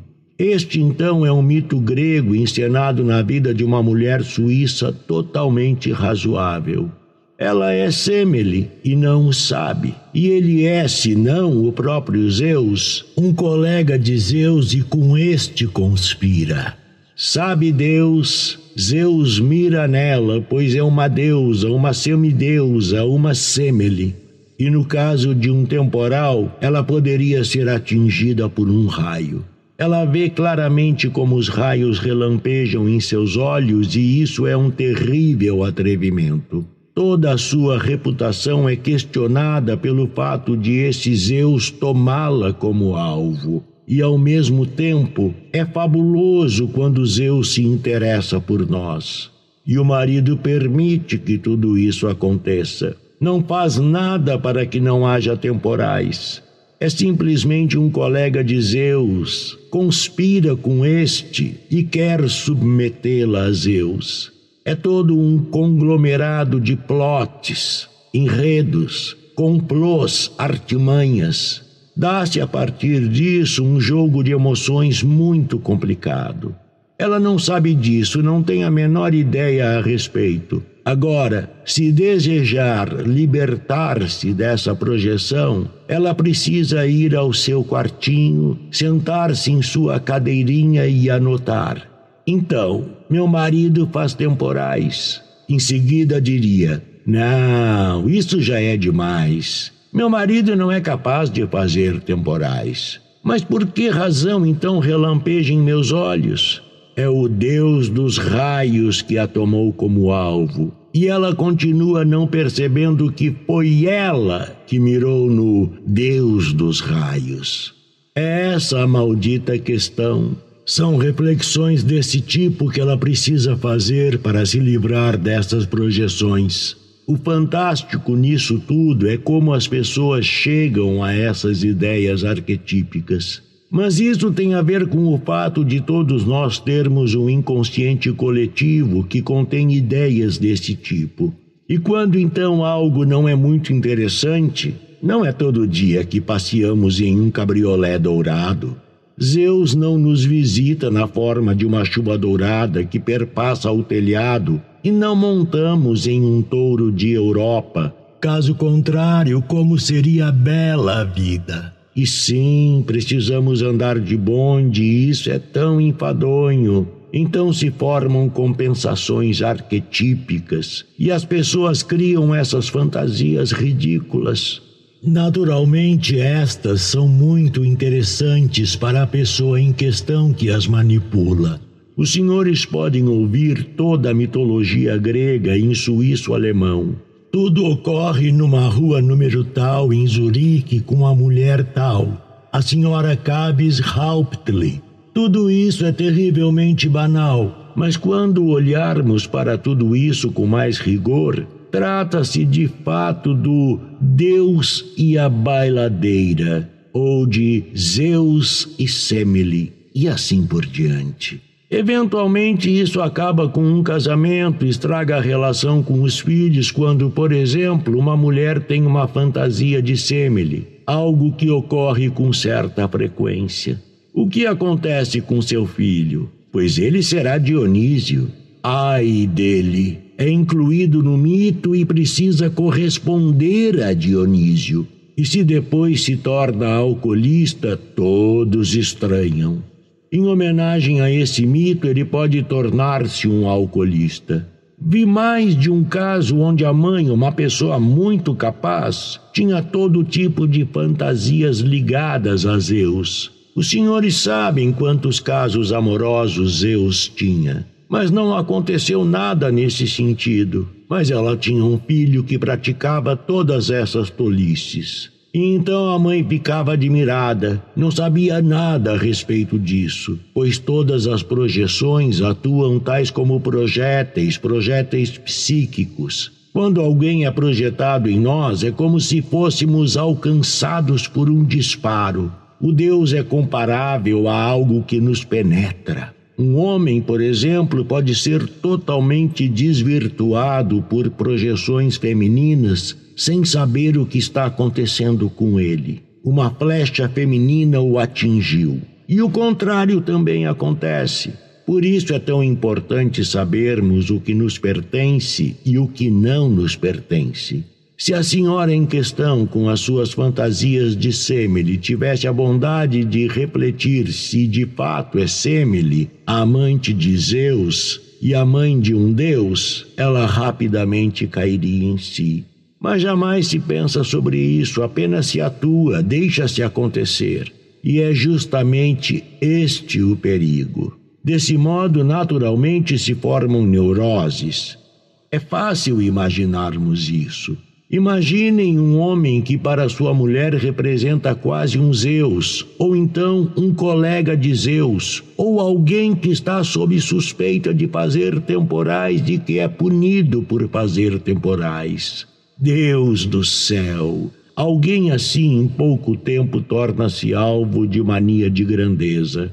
Caso não reflita sobre, ficará apenas com o efeito disso, de que as pessoas diante dele reagem como se ele fosse o anticristo em pessoa. Isso de fato gera um efeito, isso o modifica por isso há muitos homens, com as suas respectivas esposas, que através do casamento tornam-se alvos de uma modificação psíquica em função desses arquétipos que a esposa traz consigo e vice-versa. Preciso enfatizar isso sempre de novo. Não é apenas um sexo, e sim também o outro. Isso envenena a nossa sociedade e as nossas relações pessoais em alto grau, pois é simplesmente algo inadequado. Não se adequa a nós. Por isso preciso saber quem sou quando desejo me libertar dessas coisas. Quer dizer, preciso saber que isso não me pertence e que sofro dessas manias. Possivelmente torno-me alvo de uma dessas manias quando alguém a lança contra mim me atinge secretamente pelas costas. Através de expectativas deste tipo, podemos corromper alguém, precisamente filhos. A mãe, por exemplo, pode corromper o seu filho por completo quando tem expectativas errôneas em relação a ele. Pode desvirtuá-lo, e isso também pode ser feito com um adulto. Por isso, a análise das projeções é importante. Como médico, naturalmente, não pude me dar ao luxo de encenar mitologia grega com os meus pacientes. No lugar disso, precisava ficar atento para perceber o que estava sendo projetado. Nesse intuito, não poderia também projetar. Quando temos uma profissão dessas, uma profissão como eu a tive, naturalmente projetam toda espécie de coisas em cima de nós. Então somos o Salvador e sei lá mais o que. É de lascar. Por fim, ficamos fartos disso. Mas quando não sabemos nada a respeito disso, os efeitos são desastrosos. É regra o fato de os pais, quer seja o pai ou a mãe, desejarem de seus filhos justamente aquilo que eles próprios não fazem transferem para eles aquela vida que eles próprios não viveram. É algo inexorável, é uma equação matemática. Vemos muito claramente o efeito que isso gera nos filhos. Acredito que um ano atrás falei aqui para os senhores do exemplo de uma família onde seis filhas tiveram que representar o problema da ânima de seu pai. Público. Não. Jung. Não. O pai era, para usarmos uma expressão decente, um pequeno burguês. Não sabia que naturalmente também abrigava um caçador de ratos dentro de si. Como já disse, ele tinha seis filhas e tinha uma intensa inimizade pelos alemães. A primeira filha casou-se com um teólogo alemão. Teólogos, então, ele não suportava mesmo. A segunda também foi noiva durante anos de um teólogo alemão e por fim casou-se com ele.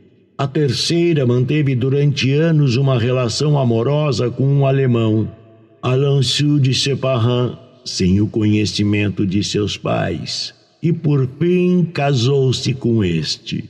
Foi um caso um pouco escandaloso.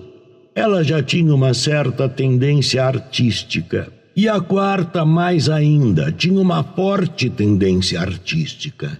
Esta então se juntou com a mais nova, a quinta filha.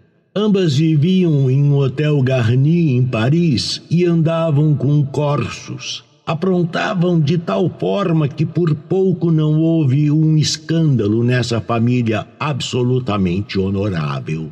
Mandei chamar a filha do meio e disse a ela: Senhora, já sei de tudo. Alguma coisa precisa ser feita. Na verdade, as moças foram corrompidas pela família, pelos pais. Então ela disse: É tão terrível, não sei o que fazer, não pode continuar assim, não é? Eu disse: De fato, esta é uma situação muito perigosa. Fora isso, não conheci essa família, mas soube a seu respeito que era uma família muito boa e que, no todo, eram pessoas corretas. Desse modo, eu disse: Precisamos fazer algo. Vá para casa e escreva para suas irmãs que o professor Jung não está de acordo com o que estão aprontando. Em seguida, ambas as filhas voltaram para casa.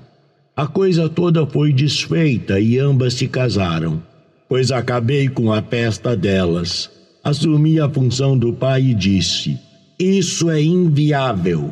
Se o pai tivesse dito algo assim ao menos uma única vez, se ao menos uma única vez quisesse saber o que estava acontecendo, isso tudo não teria ocorrido, pois então elas teriam reconhecido as suas projeções, as suas expectativas. Estavam todas encaminhando-se para o lado errado, pelo fato de o pai não conhecer uma parte da vida e a mãe ter um campo de visão tão limitado. Ela também não reagia. Quando perguntei à filha por que razão não falou a respeito disso com seu pai ou sua mãe? Ela disse: Isso é impossível, não dá para discutir sobre isso. No nosso ciclo, isso não existe. Essa é a postura certa. Assim as projeções podem florescer. Essas pobres crianças simplesmente precisavam compensar esse horizonte lamentável, estreito da mãe e a estreiteza ainda mais lamentável do pai. Umas precisavam casar-se com aquilo que o pai odiava, que ele desprezava, e as outras com o que a mãe odiava e desprezava. Isso significa: a bênção do pai constrói casas para os filhos. A maldição da mãe, porém, as derruba. Só que aqui não havia bênção, pois existiam projeções dessa espécie. Mas em que família não existem projeções desse tipo? Se eu não tivesse interferido no caso, as duas moças teriam acabado na prostituição. Isto era bem simples. Imaginem isso: duas moças suíças com corsos que manuseavam facas afiadas pela vendetta. Teríamos que temer que alguma hora fossem assassinadas. Agora preciso parar. Para mim já basta. Sabe, Tauber, o senhor não deseja tomar mais um copo de vinho? Jung. Não, não, não, não, não. Agora preciso viajar para casa, levado pelas asas do vento, literalmente. literalmente. Ignaz Tauber, acredito que falo em nome de todos quando agradeço de coração pelo esforço que fez em nos deixar sentir algo de seu saber e de sua experiência.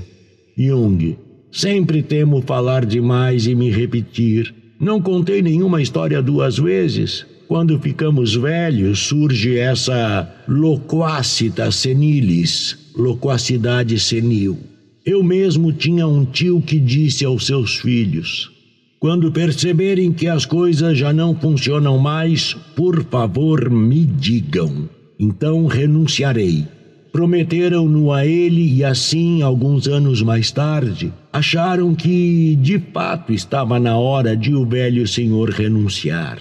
O filho mais velho foi até ele e disse: Pai, pensamos que essa seria a hora de o senhor se aposentar. Então este disse: O quê? Jamais me senti tão vivo, tão forte, tão jovem.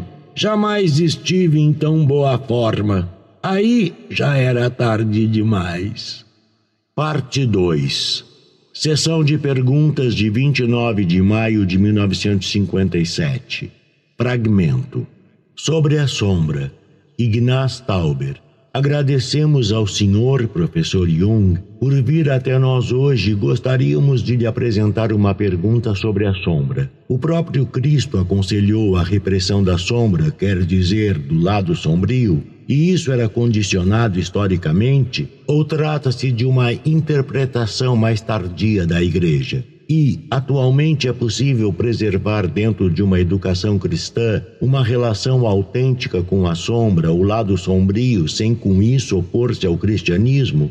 Jung, não é fácil responder a sua pergunta, pois são estas as questões últimas com as quais nos deparamos. No todo, essa pergunta não foi apresentada poucas vezes. Este, de fato, é um problema digno, pois geralmente Cristo é visto igualmente na teologia liberal e principalmente lá como um ser humano. Consequentemente, há de se supor que ele possui aquilo que nós chamamos de sombra, quer dizer, um lado menos perfeito, menos luminoso, que, sendo assim, não corresponde aos ideais da perfeição. Conforme sabem, a concepção ortodoxa evita isso. Justamente a concepção arquiortodoxa do catolicismo que absolve Cristo da mácula peccati, da mácula através do pecado. Ele é sine macula peccati originalis, sem a mácula do pecado original. Nasceu ou foi gerado fora do pecado original. Do mesmo modo, a sua mãe encontra-se fora do âmbito do pecado original em função do dogma da declaração da Conceptio Immaculata, Conceição Imaculada. Esse dogma foi introduzido cem anos atrás por Pio IX. Segundo este ponto de vista, Cristo então se encontra sem mácula. Por outro lado, temos por parte dos relatos do pai da igreja Irineu de Lyon no início do século III, o relato da teologia gnóstica que pressupunha que Cristo nasceu sim com uma sombra, mas que destacou esta sombra de si e daí em diante viveu sem sombra. Porém, não nos é transmitido o que, segundo a concepção desses gnósticos, aconteceu com esta sombra destacada. Através das narrações do Evangelho, podemos, entretanto, concluir que se trata do diabo em pessoa, pois, segundo o relato do Evangelho, ele se separou do diabo. Vraie Yatava, vai-te, Satanás. Desse modo, se separou definitivamente da metade escura, o que de fato teria que ser assim caso a doutrina da Igreja do Sumum Bonum Bem Maior tivesse validade mas na igreja ela justamente tem validade, não apenas no catolicismo, e sim também no protestantismo vale que Deus, o Pai, é o sumum bonum e que ele não contém escuridão. Onde, porém, se encontram o inferno e o diabo, isso permanece sem explicação. Isso está fora do âmbito do Pai. Isso simplesmente é ignorado não é mencionado qual a sua relação com a onipotência de Deus. Jacob Bohm se confrontou com este problema. Mas ele também é um gnóstico, e os gnósticos são sempre insultados, pois se dedicam a questões que os teólogos deixaram de lado por as considerarem desagradáveis. Na verdade, eles são teólogos. Por exemplo, Valentino ou Basílides, os grandes gnósticos, foram grandes teólogos. Valentino, inclusive, foi papabile, papável, aspirava à sede episcopal de Roma. Na verdade, não chegou a alcançar aquilo a que aspirava, mas deve ter sido um grande teólogo, alguém que pensava diferente dos outros. Os outros apenas imaginavam, não refletiam, enquanto ele, ele tentava justificar-se perante a si mesmo. Nos novos achados do Egito, nessa biblioteca gnóstica, encontra-se um original da escola valentiniana, o assim chamado Evangelium Veritatis, o Evangelho da Verdade, onde ele, de forma bem diversa dos outros pais da Igreja e de modo reflexivo, tenta extrair a quintessência do cristianismo. Provavelmente ele foi um romano muito culto que se confrontou com a pergunta: o que de fato diz o cristianismo? O que de fato isto significa? Que história é essa do Deus encarnado? Parece que tentou, por assim dizer, extrair uma quintessência do pensamento cristão. Então essas pessoas se depararam com o problema: qual a origem do mal? Esse dito é de Basílides, o grande gnóstico, que justamente também se ocupou de modo bem especial com o problema do mal e por isso com o problema da sombra. No caso destes gnósticos, então fica claro que Cristo nasceu sim com uma sombra, mas destacou essa sombra de si e dessa sombra surgiu o diabo. Por isso precisamos contar com a possibilidade de existir uma ideia original, isto é, um sous-entendu, subentendido, notadamente uma disposição inconsciente que está relacionada à natureza de Javé, o Javé do Antigo Testamento, de que Cristo originalmente também é uma coincidência opositório, uma coincidência dos opostos, uma união ou unidade de opostos. Esta então se cinge em dois através de um ato da, por assim dizer, decisão ética. O outro então seria o irmão escuro. A história dos símbolos nos indica que isso coincide com o fato de Cristo e o diabo terem toda uma série de símbolos em comum. Por exemplo, o diabo é o leão e Cristo é o leão, Léo de tribo Judá ou ele anda em volta como um leão que ruge, procurando a quem devorar, ou a águia, ou a estela matutina, que é a estrela d'alva, Lúcifer. Ambos são Lúcifer. Isso indica uma unidade original que foi, por assim dizer, separada por um ato da vontade. A unidade original, de fato, se encontra presente em seu pai, isto é, no Javé judaico. Javé é uma coincidência opositorum. Ele possui ambos os lados, um lado claro, positivo e outro escuro. Por um lado, deve-se amar esse Deus, certo? Por outro, deve-se temê-lo. Encontramos, entretanto, semelhante coisa no Novo Testamento. Justamente este João, o escritor de epístolas, e talvez igualmente o teólogos, teólogo, a quem se atribui também o Apocalipse Joanu, a revelação de João. E este é o apóstolo do amor por excelência. Vem por último, e o Evangelho eterno, Evangelho eterno, revelado no Apocalipse, diz: tema a Deus descubram novamente o temor e o terror que emana de Javé. Teríamos igualmente um exemplo mais tardio. Tomem o nosso santo nacional, Nicolau de Flue. Ele teve uma visão de Deus tão terrível que as pessoas não suportavam mais olhar para o seu rosto.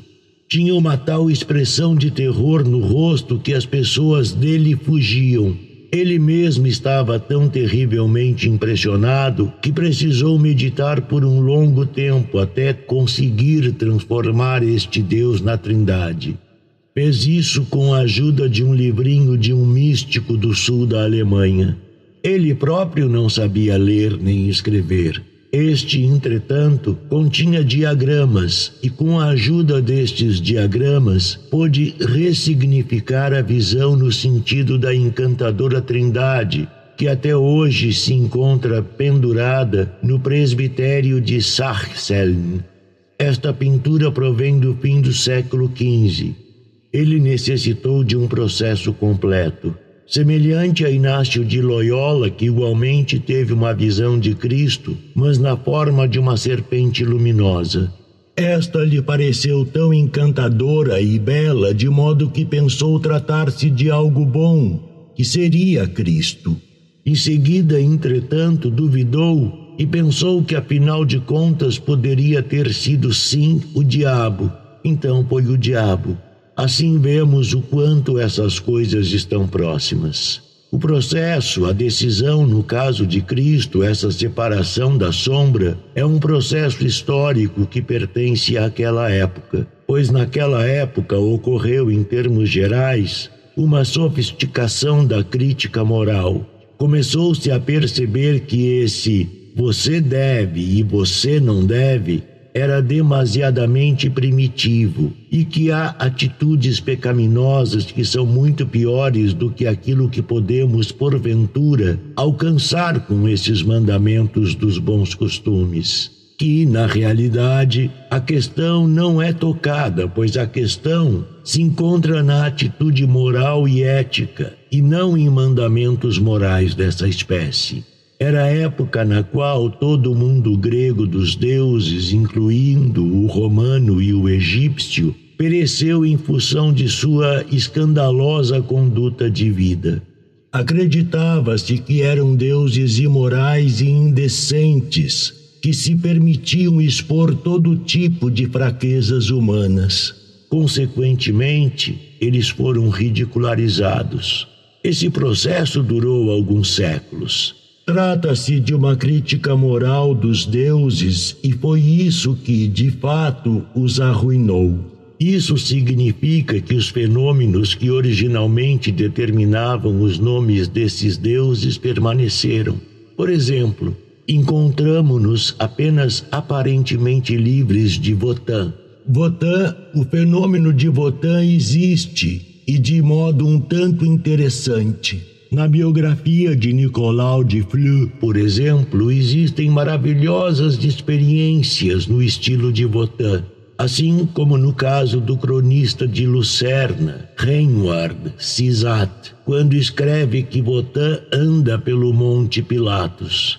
Lá não se fala em Votan, e sim em Wetis Her. Um dia ele mesmo subiu até lá e pernoitou no pastor queijeiro. Durante a noite ouviu uma música encantadora e muitas pessoas que andavam em torno da casa por ambos os lados, toda uma procissão. No outro dia perguntou ao pastor o que havia sido aquilo. Então este lhe disse: Foi o Vuestes Her, que são as Salig Lut. Este é um aspecto positivo da multidão furiosa. A Salig Lut quem as vê pertence a elas, e quem encontra a Boetes Her é por ela levado e assimilado e raptado pelos ares e assim por diante.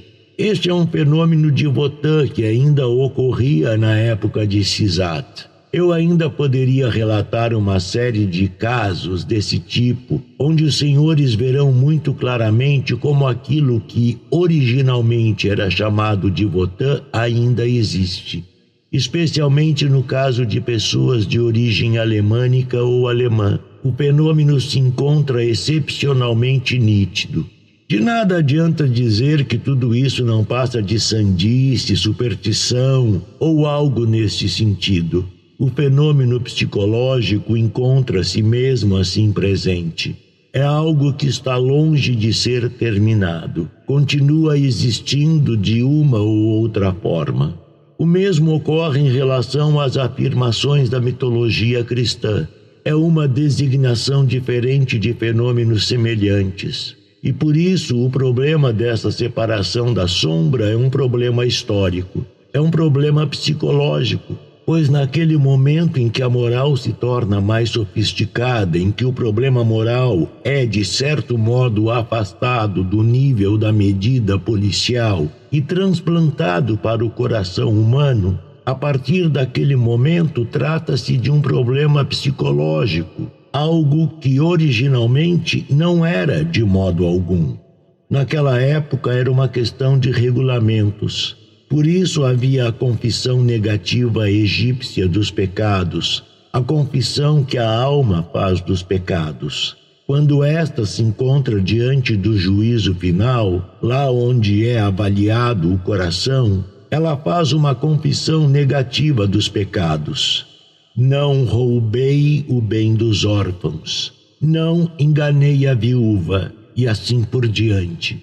Mas o que a pessoa fez, ela não diz. Diz apenas que, de modo algum, infringiu as regras policiais do universo. Neste país, aqui, nada de infamante saber-se-ia-se sobre ela. Em um passaporte, num requerimento de passaporte, ou em um atestado de antecedentes criminais, não é dito que somos uma pessoa decente, e sim que não consta que a pessoa em questão teria, por exemplo, degolado alguém. Esta é a certidão negativa de nossas repartições públicas quando se referem a outros e não a si próprios.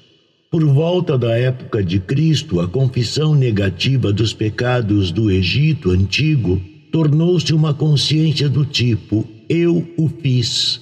Descobriu-se que esta era uma questão de atitude moral e não apenas uma falha diante das regras policiais, e sim que se tratava de um assunto da alma humana.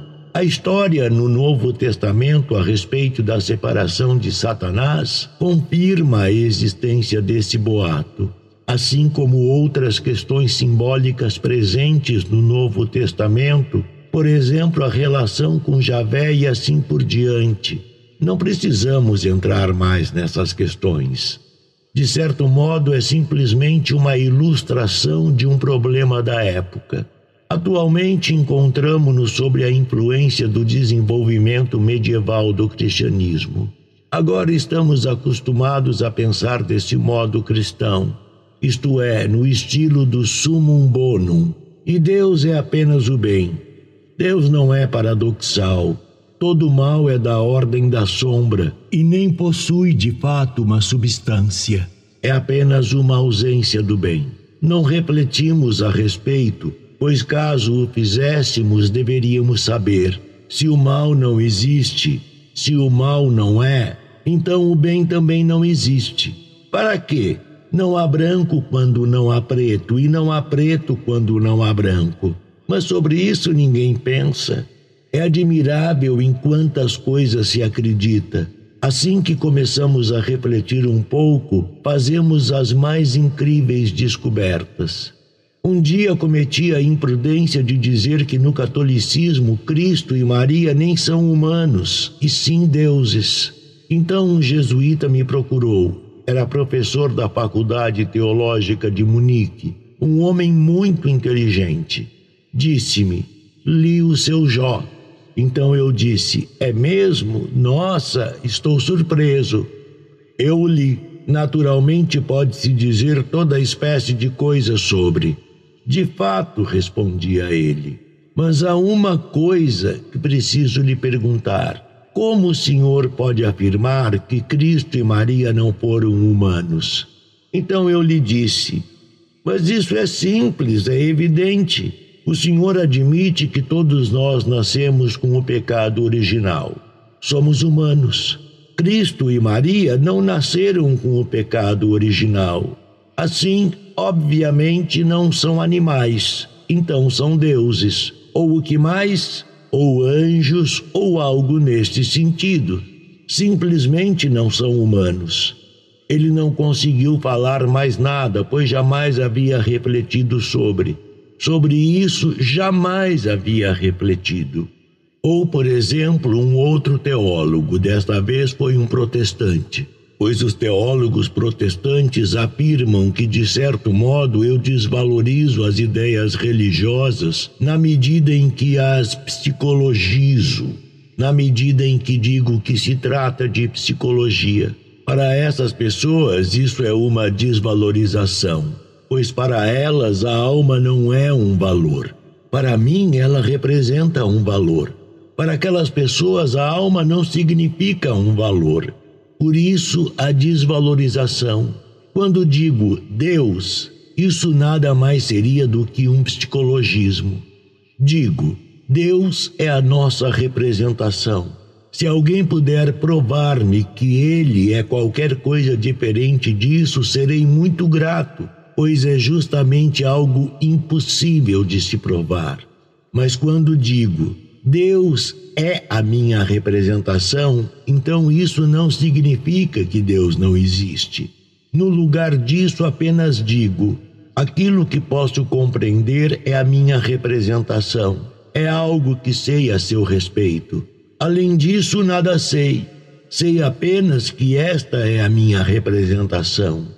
Tudo que posso saber a respeito de Deus é a minha representação. Tudo que posso saber a respeito do mundo é a minha representação, pois não posso afirmar nada além disso. Claro, posso crer todo tipo de coisas, mas eu não consigo crer, apenas posso saber pois quando não sei de algo, então sinceramente não o sei. E quando creio, eu não o sei. Mas por que razão devo crer em algo que não sei?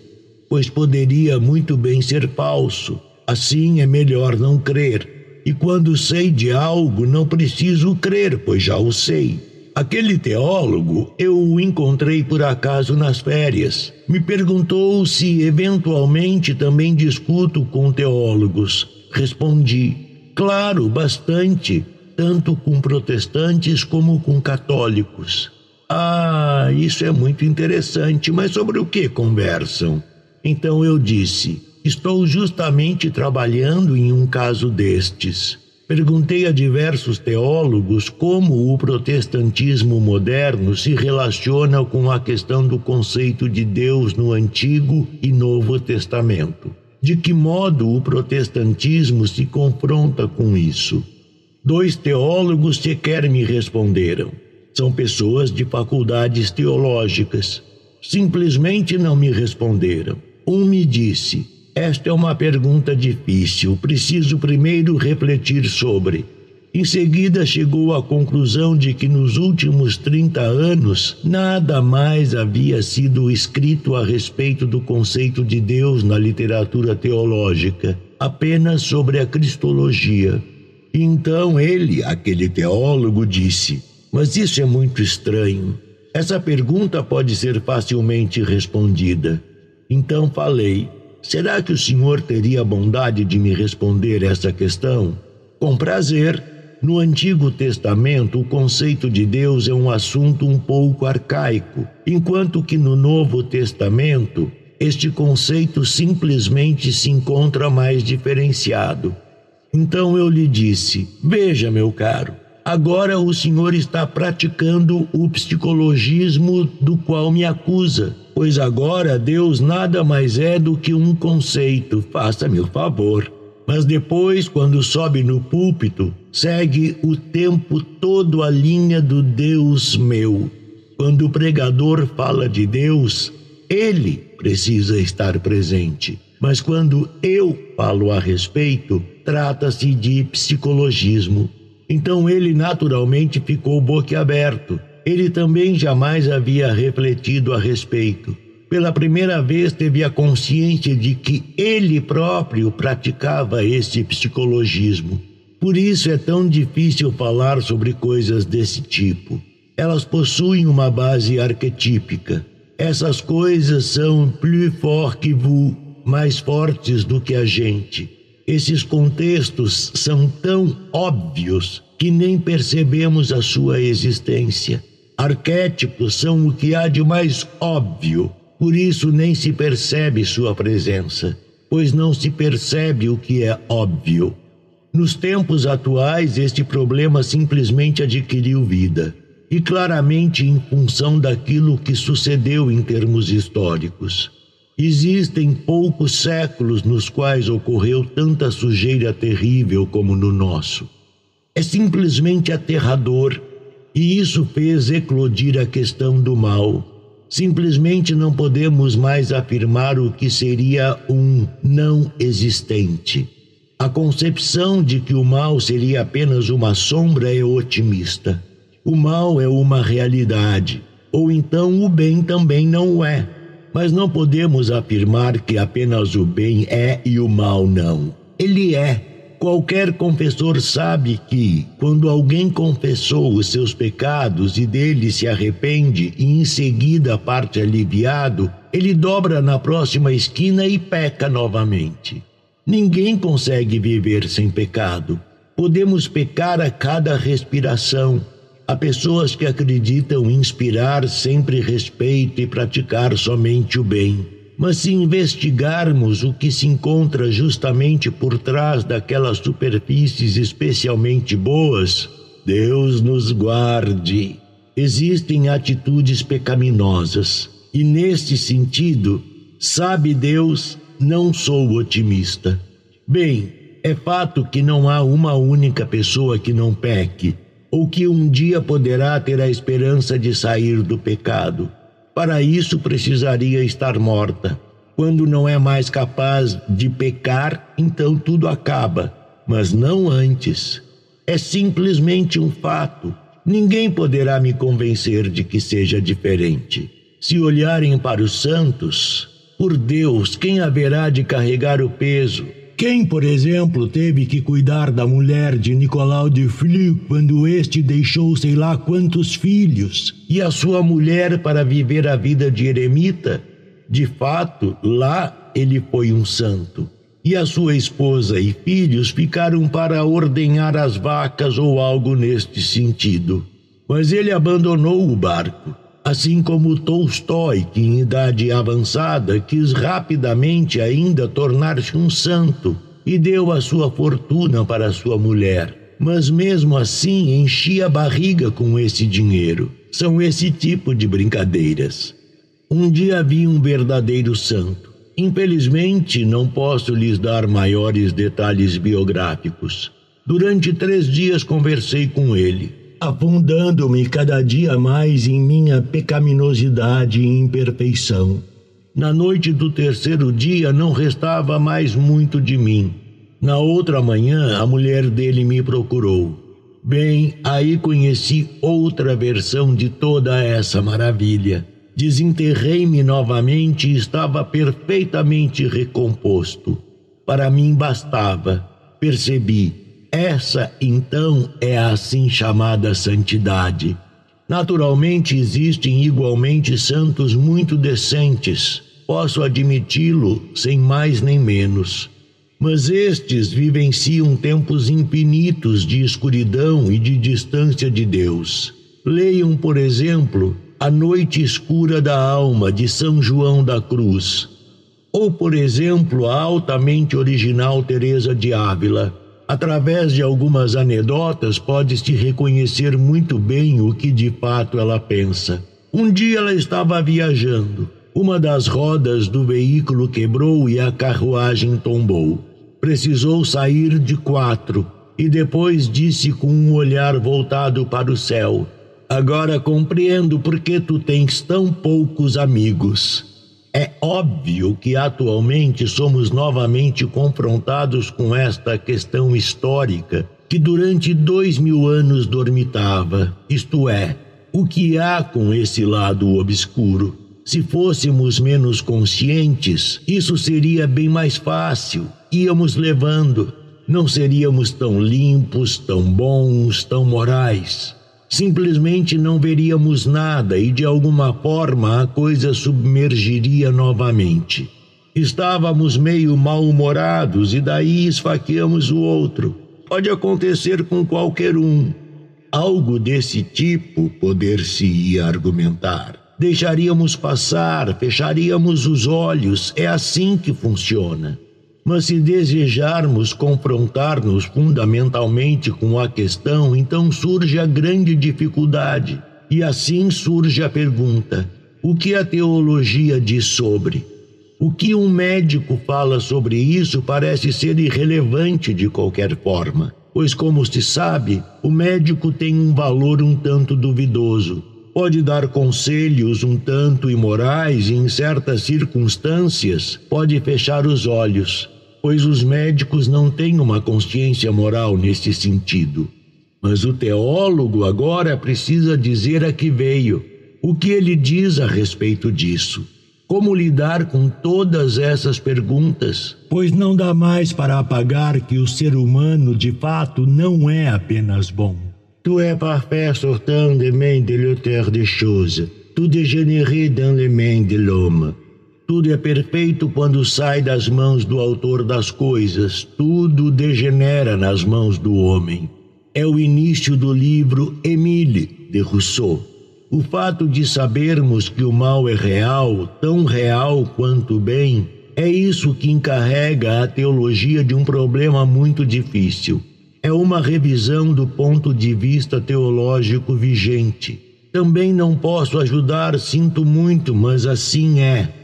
Gostaria de poupá-los, mas é um problema enormemente difícil, isto é, como lidar com o lado da sombra pois é um problema que possui diversos aspectos. Gostamos de aparentar ou imaginar que somos capazes de lidar com a sombra ou que o problema consiste em como nós lidamos com a sombra. Porém, não imaginamos como a sombra lida conosco. Foi numa discussão em inglês com teólogos que um velho sacerdote, uma pessoa muito original, disse que estranhava porque se discutia de tal forma sobre este problema. He entertains evil thoughts. I always found that they entertain me. Ele cultiva maus pensamentos. Sempre achei que eles me cultivam. Ele acertou na mosca. Estamos com as mãos atadas, pois a sombra é um arquétipo e ela age tomando-nos, apoderando-se de nós. Ninguém é tão burro assim a ponto de cometer de propósito um evidente pecado, pois as desvantagens são tão grandes de modo que nós mesmos o evitamos. Ou nos chocamos com o Código Penal, e isto não é nada agradável ou então nos chocamos com a esposa ou o marido, ou com nossos colegas de repartição, ou com o público em geral. E isso é muito desagradável. Não nos permitimos tais coisas, isso não se faz. O que podemos evitar, evitamos de qualquer maneira, mas de acho, a questão é que essas coisas se apoderam de nós.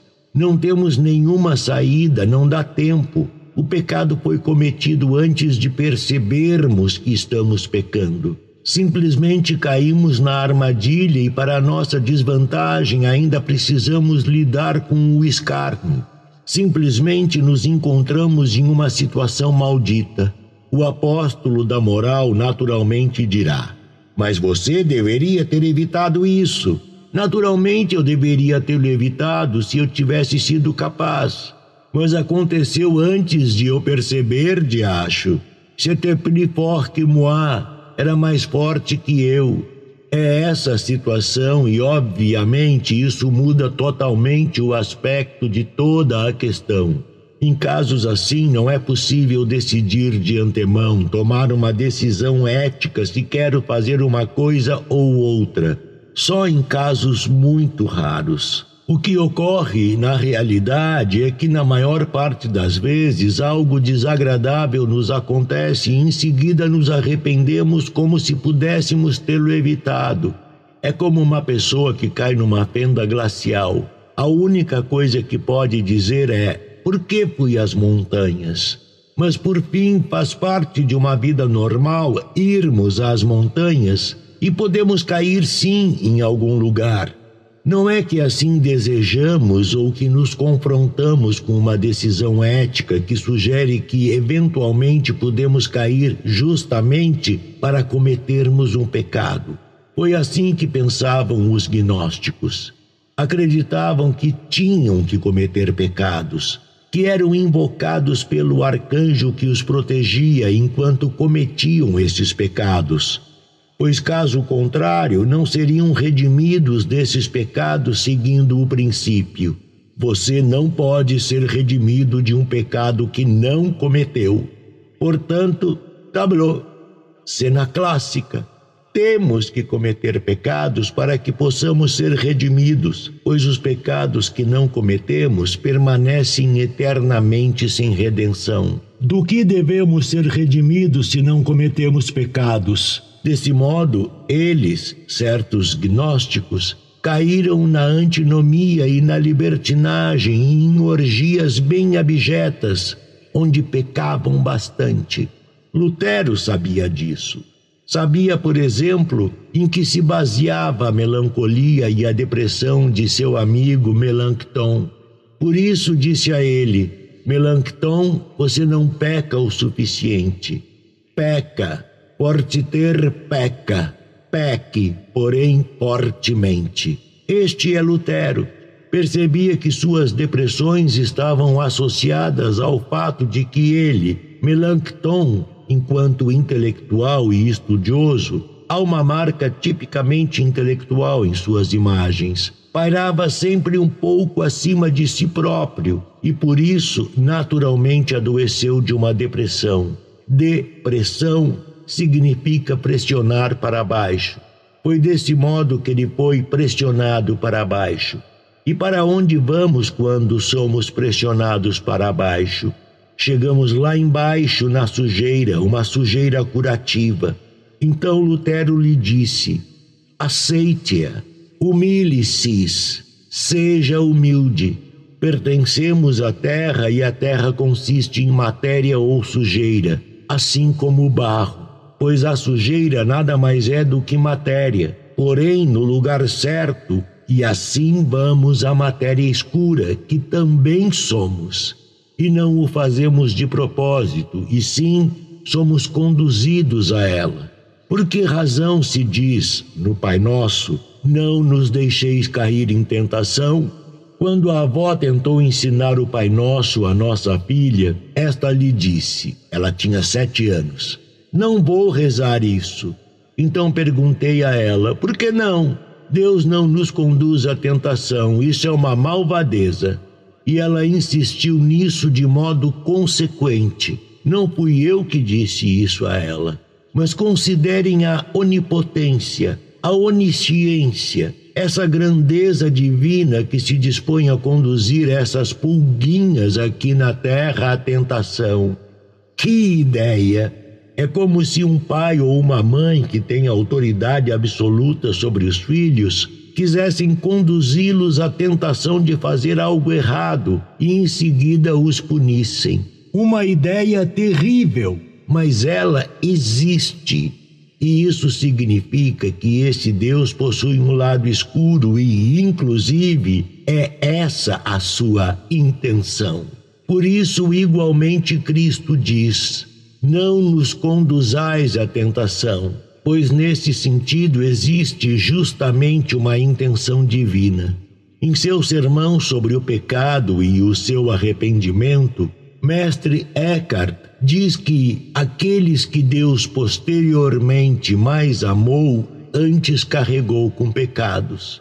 E os apóstolos não foram todos eles pecadores mortais? Também ele soube que corresponde à vontade de Deus o fato de o ser humano precisar atravessar a escuridão e que não há salvação sem que o tributo seja pago. Esta é uma dura lição. Não fui eu que fiz isso, simplesmente é assim. Não fui eu que incluí este pedido. Não nos conduzais à tentação no Pai Nosso. Também não fui inspirado por mestre Eckhart, e sim sou apenas um médico que percebeu o problema moral de seus pacientes. Tive que dizer a muitos: Isso é difícil. Situação maldita essa na qual você se enfiou. Você caiu num buraco, mas de que modo poderia sair de um buraco se não estivesse estado dentro dele? Como você conseguiria erguer-se para qualquer coisa se não estivesse estado lá embaixo? De que forma você viveu se caminhava sobre as nuvens? Eu sempre dizia aos americanos: Mary had a little lamb. It was as white as snow. But once she took it down to Pittsburgh. And now look at the damned thing. Não sei se os senhores entendem essa gíria americana. Ignaz Tauber. Nem todos. Jung. É um famoso verso infantil. Mary had a little lamb.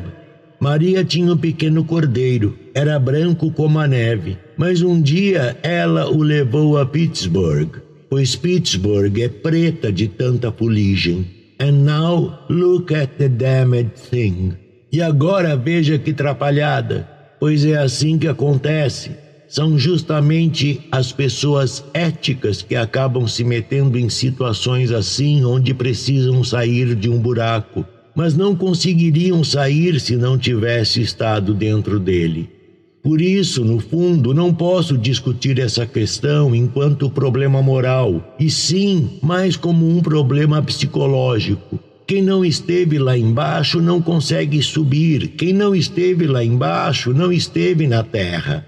E o que é de fato o sentido de nossa existência? Devemos ser todos tigres, tigres amáveis que só se alimentam de maçãs? Tigres vegetarianos? Isto é simplesmente uma anormalidade, algo doentio.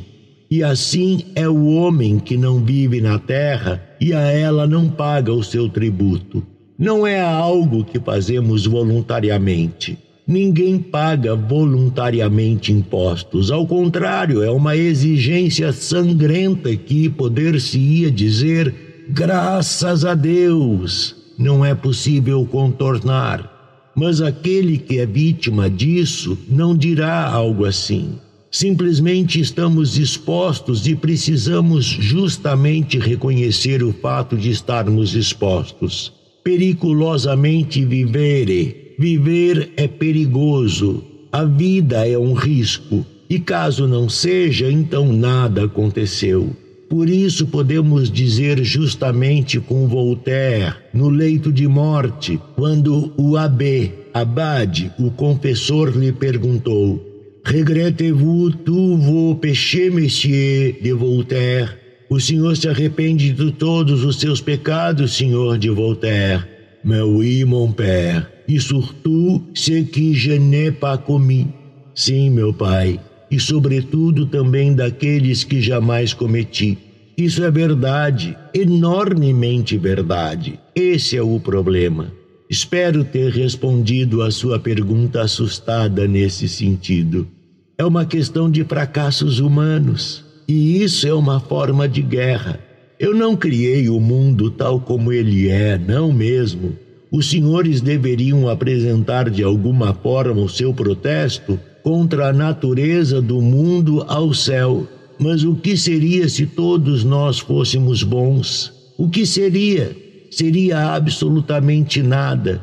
Então não se necessitaria de religiões, de igrejas, de nada. Então nada aconteceria. Não haveria mais diferenças. Não existiria mais um declive, não haveria mais um objetivo, pois o objetivo já teria sido alcançado há muito tempo nasceríamos com harpas em nossas mãos e durante toda a nossa vida cantaríamos louvor e nada mais. Mortalmente fácil. Também não há energia sem declive. Declive significa opostos. Quem não abriga os opostos dentro de si não está vivo.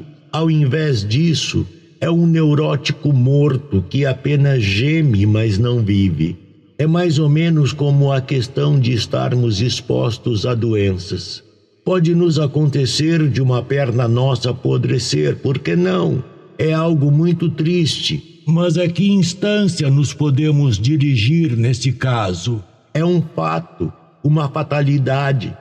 Quando um homem abandona sua mulher ou uma mulher engana em segredo seu marido, claro, isso é uma fatalidade, mas precisamos contar com isso. Vejam como os primitivos vivem. É muito interessante. Fazem tudo com muito tato. O que é essencial não é o que se faz, mas como a gente o faz. Pode-se fazer algo questionável de tal forma que se torne moral. Por exemplo, desejo enganá-lo agora, vou lhe roubar 500 francos. Depois lhe darei 600. Você só não deve interligar os dois fatos. É assim que acontece na realidade, não é? Não há receitas.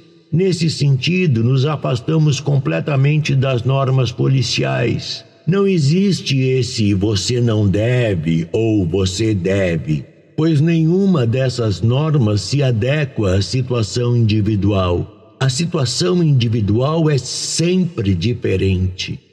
E há apenas a decisão individual, e é onde se define se alguém age de forma moral ou se não age de forma moral. Em todos os casos complicados, ele precisa resolver isso consigo mesmo e não com o juiz policial. Não há uma ética universal e coletiva que está à altura da casuística. Em cada caso, precisamos investigar quem faz o quê. Esse o que da assim chamada ação ética, de modo algum pode ser definido claramente em todos os casos. Mesmo que haja um nome para uma determinada situação, num caso isolado ela pode diferir todo coelho inteiramente de outro caso que tem o mesmo nome. Muitas vezes é uma decisão trágica. Frequentemente trata-se de um segredo individual. Necessitamos, porém, de um segredo Sabe-se que pessoas que não têm um segredo, pois são ignorantes demais para descobrirem algo que seja secreto, precisam inventar segredos. Precisam, por exemplo, fundar sociedades secretas. Precisam inventar algum tipo de iniciações que sejam secretas.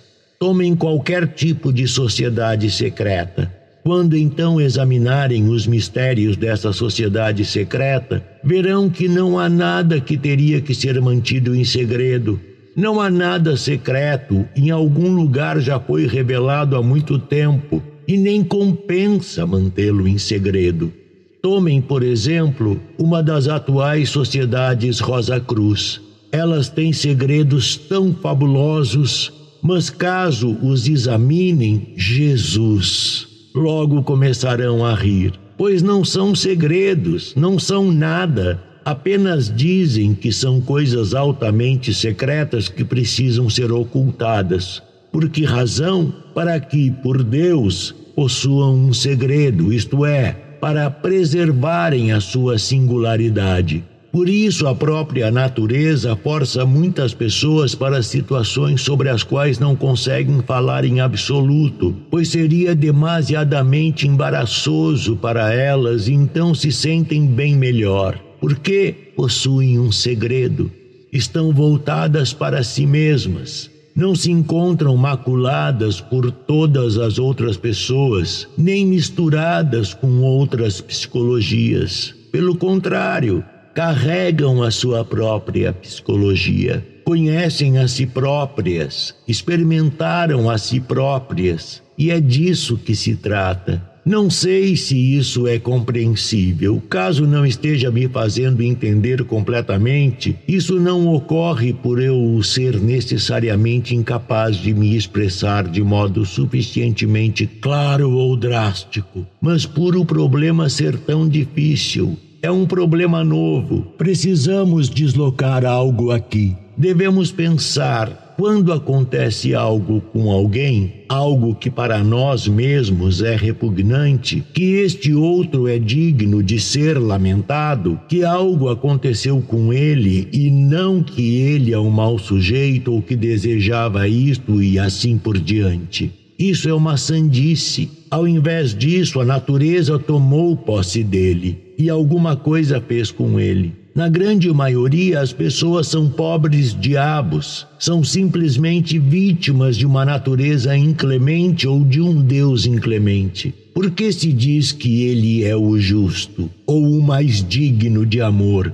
Tudo isso são apenas apotropismos, são tentativas, appeasements, apaziguamentos. Desejamos torná-lo favorável a nós. É um eufemismo algo altamente perigoso recebe um bom nome. O Mar Negro, temido por suas tempestades, por exemplo, é chamado de Pontus Euxeinos, o hospitaleiro, o mar hospitaleiro. E na verdade ele é terrivelmente inóspito. É esta a verdade. Quando se desperta qualquer dúvida, e essa dúvida atualmente está desperta, então somos perigosos. Então precisamos de algum modo ser calados, pois é algo que não deve ser dito. Seria terrível demais perdermos o ideal do sumum bonum, mas a nossa realidade é essa. Pensemos, por exemplo, na bomba de hidrogênio. Pensemos no inimaginável pelo qual somos ameaçados através da superpopulação da Terra.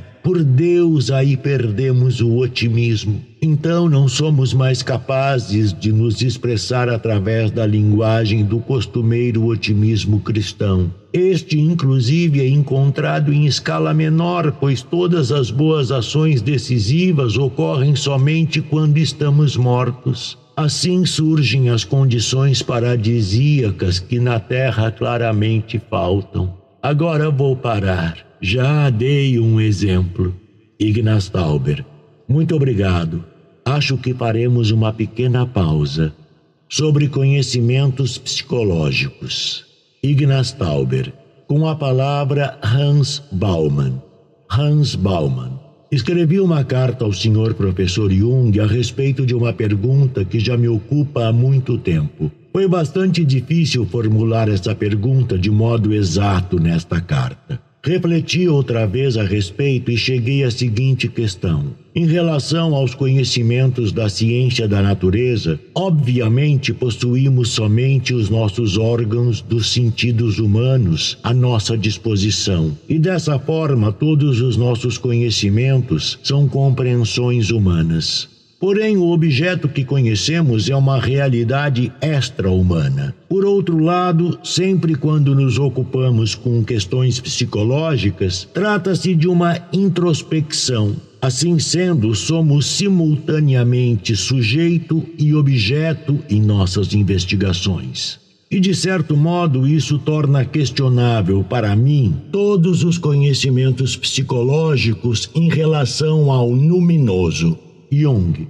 De fato, essa é uma problemática um pouco complicada a respeito da teoria do conhecimento. Primeiro precisamos nos entender em relação a certos pontos. Tomemos, por exemplo, as ciências da natureza. Nas ciências da natureza, os senhores lidam com um objeto, por assim dizer, real, que não está de forma alguma conectado à sua psique. Existe por si só o que estou dizendo é que os senhores podem morrer e o objeto continua. Em relação ao psíquico, trata-se aparentemente de uma questão totalmente subjetiva, pois este funciona apenas enquanto os senhores funcionarem psiquicamente. Aparentemente. Se, entretanto, analisarmos esta questão com mais rigor, há, no caso das ciências da natureza, conhecimentos atrelados a um objeto externo dificilmente cognoscível. Isso significa que são condicionados pelo objeto. O quanto essas constatações são difíceis indica, por exemplo, a física nuclear moderna. É extremamente difícil criarmos uma imagem a respeito do que acontece na natureza. Chegamos num ponto, conforme o senhor enfatizou corretamente em sua carta, onde o experimento ou a observação atrapalha este processo, quase no sentido de uma impossibilidade de conhecimento, de modo que podemos observá-lo apenas parcialmente na medida em que sacrificamos uma parte. Quando desejamos ver uma parte, precisamos sacrificar a outra Ou então questionamos como um todo a confiabilidade da observação através do princípio da incerteza. Desse modo, não é nada fácil conhecer o objeto em si. Estamos sempre a caminho de. Consequentemente, todo conhecimento é de alguma forma antropomórfico. Tomem, por exemplo, o modelo atômico de Niels Bohr. O modelo dos planetas é um modelo antropomórfico. Se compararmos, por assim dizer, os elétrons com planetas que giram em torno de um núcleo, então isso nem se aplica, pois um elétron tende mais a ser uma nuvem com carga e não pode ser representado por um planetinha. São esses os antropomorfismos que acontecem também na ciência da natureza. Na psicologia se trata igualmente da percepção de certos processos dificilmente cognoscíveis, que na verdade encontram-se por trás de nossas observações psicológicas ou na base dessas. Os senhores podem ver isso, por exemplo, através de nossos sonhos. Nem é certo que estes são da forma como os recordamos. Provavelmente são bastante diferentes, porém incognoscíveis. Somente quando despertamos cobrimos-los com representações, enquanto processos no inconsciente são incognoscíveis. Os processos no inconsciente são simplesmente incognoscíveis, tão incognoscíveis como os processos no átomo. Devido a isso, a formação de conceitos na psicologia moderna do inconsciente apresenta curiosos paralelos com a terminologia da física nuclear. Isso simplesmente tem a ver com o fato de ambos tocarem no incognoscível. Então, a nossa representação da psicologia é aquilo que sabemos a respeito desses processos internos. Isso é psicologia. Recentemente, um professor disse aos seus estudantes na universidade que, na verdade, não necessitamos da psicologia, pois esta seria aquilo que sabemos a nosso respeito, que cada um sabe a seu respeito. É exatamente como se um professor da faculdade de medicina dissesse: Não precisamos da anatomia, pois ela é o que temos, é o que somos. E fisiologia, não precisamos dela, podemos digerir sem sabermos algo sobre fisiologia. Não necessitamos de um livro didático para a digestão. É o que somos, é o que fazemos, é o que fazemos todos os dias. Isso revela que, nesse sentido, existe um preconceito generalizado de que a psique seja aquilo que sabemos a nosso respeito. Mas a psique é justamente o que não sabemos a nosso respeito. O que sabemos a nosso respeito é a consciência e os seus conteúdos. Essa consciência, entretanto, é consideravelmente perturbada por processos objetivos que, em sua natureza, são inconscientes e desconhecidos. Ela se encontra em oposição a eles. Podemos, entretanto, experimentá-los de forma indireta através dos efeitos que exercem sobre a consciência, da qual podemos depreender certas imagens para ilustrá-los. De modo análogo, criamos um modelo atômico a partir de certas peculiaridades que o átomo apresenta e que nos recordam determinados conteúdos conscientes. Um modelo, certo, e assim criamos igualmente, a partir daquilo que a consciência nos possibilita, modelos dos processos inconscientes. Mas estes são os processos em si. Pois, caso não existissem, a nossa consciência nem poderia funcionar. Não seríamos capazes de pronunciar a próxima frase caso não houvesse a cooperação do inconsciente. Pois estes são os processos básicos são processos relacionados aos instintos que apresentam formas instintivas designadas de arquétipos. Os arquétipos em si não são passíveis de formulação, não os conhecemos, não são representáveis, e sim existem enquanto fatores atuantes, mais ou menos assim como a rede cristalina da água-mãe a um sistema axial, um sistema axial invisível, em uma água-mãe completamente amorfa, que num determinado momento da saturação, isto é, quando o grau de saturação for alcançado, começa a agir à medida que íons são levados através do sistema axial ideal não existente a assumirem determinadas posições axiais. Estes então fazem as moléculas se acomodarem ao longo desses eixos, nomeadamente nos pontos de intersecção dos eixos. E assim se forma o cristal é exatamente assim que as coisas funcionam na psique inconsciente. Possuímos um sistema axial, isto é, um sistema arquetípico, que constitui a base de todas as formas conscientes, quer dizer, das formas principais, pois nossa consciência também é condicionada pelo meio externo, pelo mundo não psíquico, o mundo material, o mundo dos corpos em movimento, o que é a definição de realidade. Por outro lado, porém, existe um sistema axial potencial que representa a psique objetiva. Os senhores podem, sem objeção, comparar isso a um cristal. Podem dizer que é a psique de um cristal. O cristal tem uma psique axial. Em nosso caso também é assim. Também temos uma base matemática, aritmética do ser humano, do ser humano psíquico. Os senhores podem observá-lo em relação aos mandalas.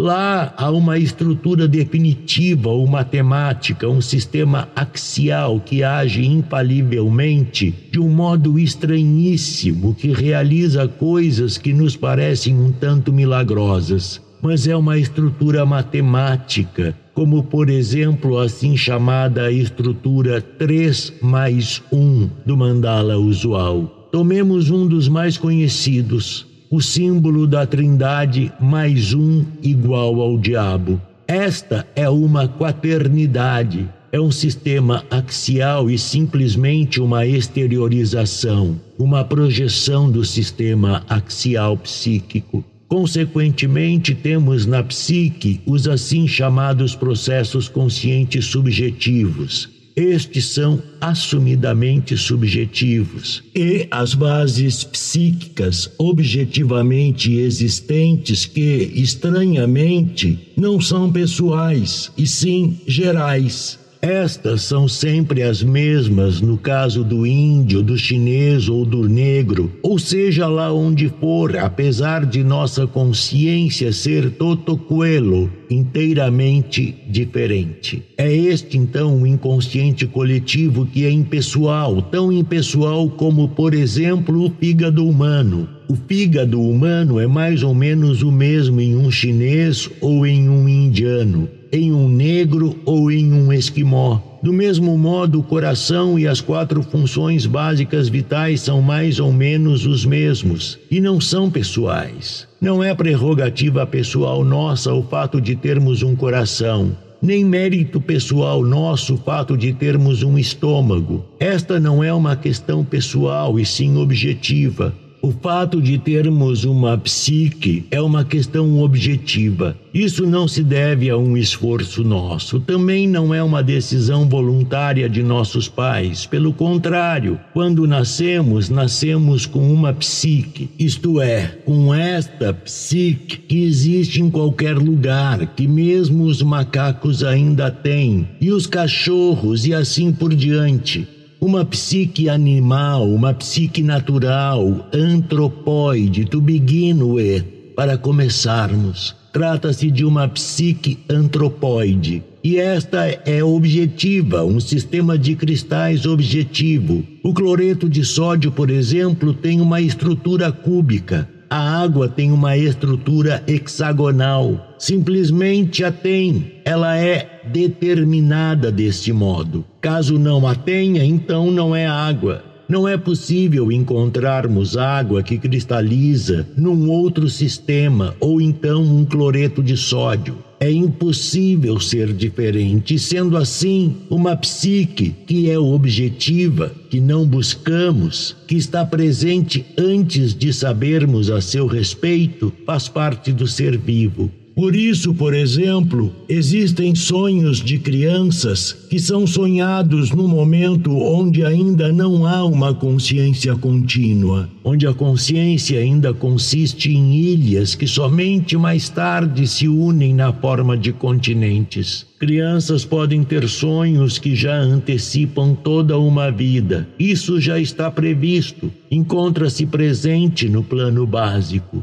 Em um plano básico desse tipo, num sonho assim, pode aparecer, por exemplo, uma psicose e mais tarde a criança desenvolve uma esquizofrenia. Ou algum tipo de grandes catástrofes aparece no sonho e elas acontecem ou ideias que mais tarde determinam a vida dessa criança já se manifestam nos mais primevos sonhos de crianças, e elas são sonhadas numa época em que a consciência nem é contínua ainda. Esta é a psique objetiva. Talvez os senhores passaram igualmente pela experiência de um astrólogo hábil poder contar-lhes tranquilamente toda a sua vida a partir do horóscopo. E ele acerta. Isso não seria possível caso tudo não estivesse esboçado antes e relacionado de modo sincrônico com a posição dos astros. Isso é muito simples. Após ter visto algo assim algumas vezes, estamos convictos. Por isso pergunto sem medo e pudor aos meus pacientes: trouxe o seu horóscopo? E então dizem enrubescendo: por acaso sim. Às vezes acham que sou um idiota preconceituoso que naturalmente considera isso uma sandice inacreditável. Pelo contrário, isso clareia alguns pontos para mim. É de fato admirável e às vezes muito desconfortável. Um dia tive um assistente, mais tarde ele se suicidou, anos antes. Existe esse tipo de sistema astrológico. Na época eu mesmo calculei o horóscopo, pois desejava saber se fazia sentido. Vi que ele tinha um símbolo Há símbolos para cada grau do zodíaco, do ascendente de seu nascimento, um cavalo que pasta inocentemente, mas um tigre o espreita. A explicação que já era explícita e existia há muito tempo era: alguém desaparecerá precocemente através do suicídio, antes de seu tempo. E assim foi. Levei um tremendo choque quando descobri. Na época eu nem visualizava por que razão isso teria que acontecer, mas então se deu desse modo. Coisas assim nos impressionam muito, mesmo quando, vez ou outra, não se revelam verdadeiras. Mas isso nos apresenta outros aspectos, é algo interessante. Foi o que ocorreu comigo em 1911, quando comecei a me familiarizar com tais coisas, pois na época fazia estudos acerca da história dos símbolos. Reconheci na época a importância arrebatadora que a astrologia tinha na antiguidade. Ela exercia uma influência enorme eu queria saber algo a respeito antes de julgar. Acabei me deparando com um livrinho de 1595 ou 1596 de um velho colega. Tratava-se de um professor universitário de medicina de Würzburg, um tal de senhor Goclenius, no final do século XVI. Este escreveu um simpático compêndio, um tipo de vademecum para os médicos da época, para o diagnóstico, nomeadamente através da quiroscopia, as linhas da mão. Mas havia ainda outra coisa. O que mais havia? Justamente um tratado sobre a astrologia, segundo o ponto de vista da medicina. Muito interessante. Lá encontramos os primeiros horóscopos individuais e questões um tanto engraçadas, por exemplo, a relação psicológica entre o assassino e o assassinado, o modo como isso se expressa em termos astrológicos. O que é interessante é o fato de serem familiares. Ambos têm posições familiares. Resumidamente, foi onde li, conforme ele escreveu categoricamente: Mars in medio coeli sempre significat casum ab alto. O Marte no meio do céu sempre significa uma queda lá de cima. e mais ou menos duas semanas depois me deparo com um horóscopo que alguém fez do imperador alemão. Ele tinha o Marte em médio coele. Isso significa que ele é um senhor bélico e não um imperador da paz como era chamado. Quem possui o Marte no alto tem, segundo a tradição antiga, uma natureza bélica. E então surgiu a pergunta: como, por Deus, o imperador pode cair? É algo inimaginável. Mas vejam, três anos depois chegamos lá. Então eu disse: céus, algum sentido isso faz. Em seguida, me dediquei seriamente à questão e vi que se tratava da psicologia antiga. É a antiga psicologia que se fundamenta no objetivamente psíquico, pois o objetivamente psíquico se comporta da seguinte maneira: tem um determinado modo de ser e uma determinada peculiaridade, e esta consiste em fatores imponderáveis. É mais ou menos assim como dar a um bom conhecedor de vinhos um vinho especial, cuja origem conhecemos, e este conhecedor de vinhos pode nos dizer que o vinho é de tal e tal safra, que se trata de tal e tal local geográfico de seu cultivo, que deve tratar-se de tal e tal vinhedo. Isso é possível, e desse modo, o ser humano também é marcado pelo momento de seu nascimento, pelo local, pelo país, pelo seu entorno, por todo o kairos, pelo momento de sua época. E isso é expresso no horóscopo. Por isso, certas tendências já podem ser constatadas no horóscopo, tendências que eventualmente serão bastante significativas no futuro. A astrologia, pois, floresce em nossa época e não na Idade Média. Naquela época estava começando. Em nossa época, a astrologia está no auge. Se, entretanto, consultarmos o dicionário, leremos. Ainda no ano de 1722, um tal conselheiro encomendou um horóscopo para os seus filhos. Velho asno, quanta superstição! E esses idiotas que escrevem algo assim não têm a menor noção de que uma verdadeira literatura astrológica só existe atualmente. Uma astrologia científica existe apenas hoje em dia. Jamais foram feitos tantos horóscopos como hoje em dia. Conheço um professor inglês de filosofia que ministrou um curso de introdução à astrologia em uma universidade inglesa. Voilá, a situação é essa. Na Suíça somos um pouco matutos. É algo que precisa ser dito. Um pouco matutos. Bem, não quero fazer aqui uma apologia ao horóscopo, mas o fato de algo assim ser possível e se sustentar só é assim porque existe uma psique objetiva. A psique não é uma arbitrariedade nem uma coincidência, e sim uma disposição bem determinada e funcional que, a grosso modo, é idêntica em todos os lugares e em todas as pessoas, assim como as disposições fisiológicas e anatômicas. Assim como toda pessoa tem um músculo esternocleidomastoideo, tem também um determinado arquétipo. E assim como o corpo consiste em diversos órgãos, a psique também consiste em diversos arquétipos, em formas inatas, não são representações inatas, e sim formas da dinâmica psíquica. São formas de instinto.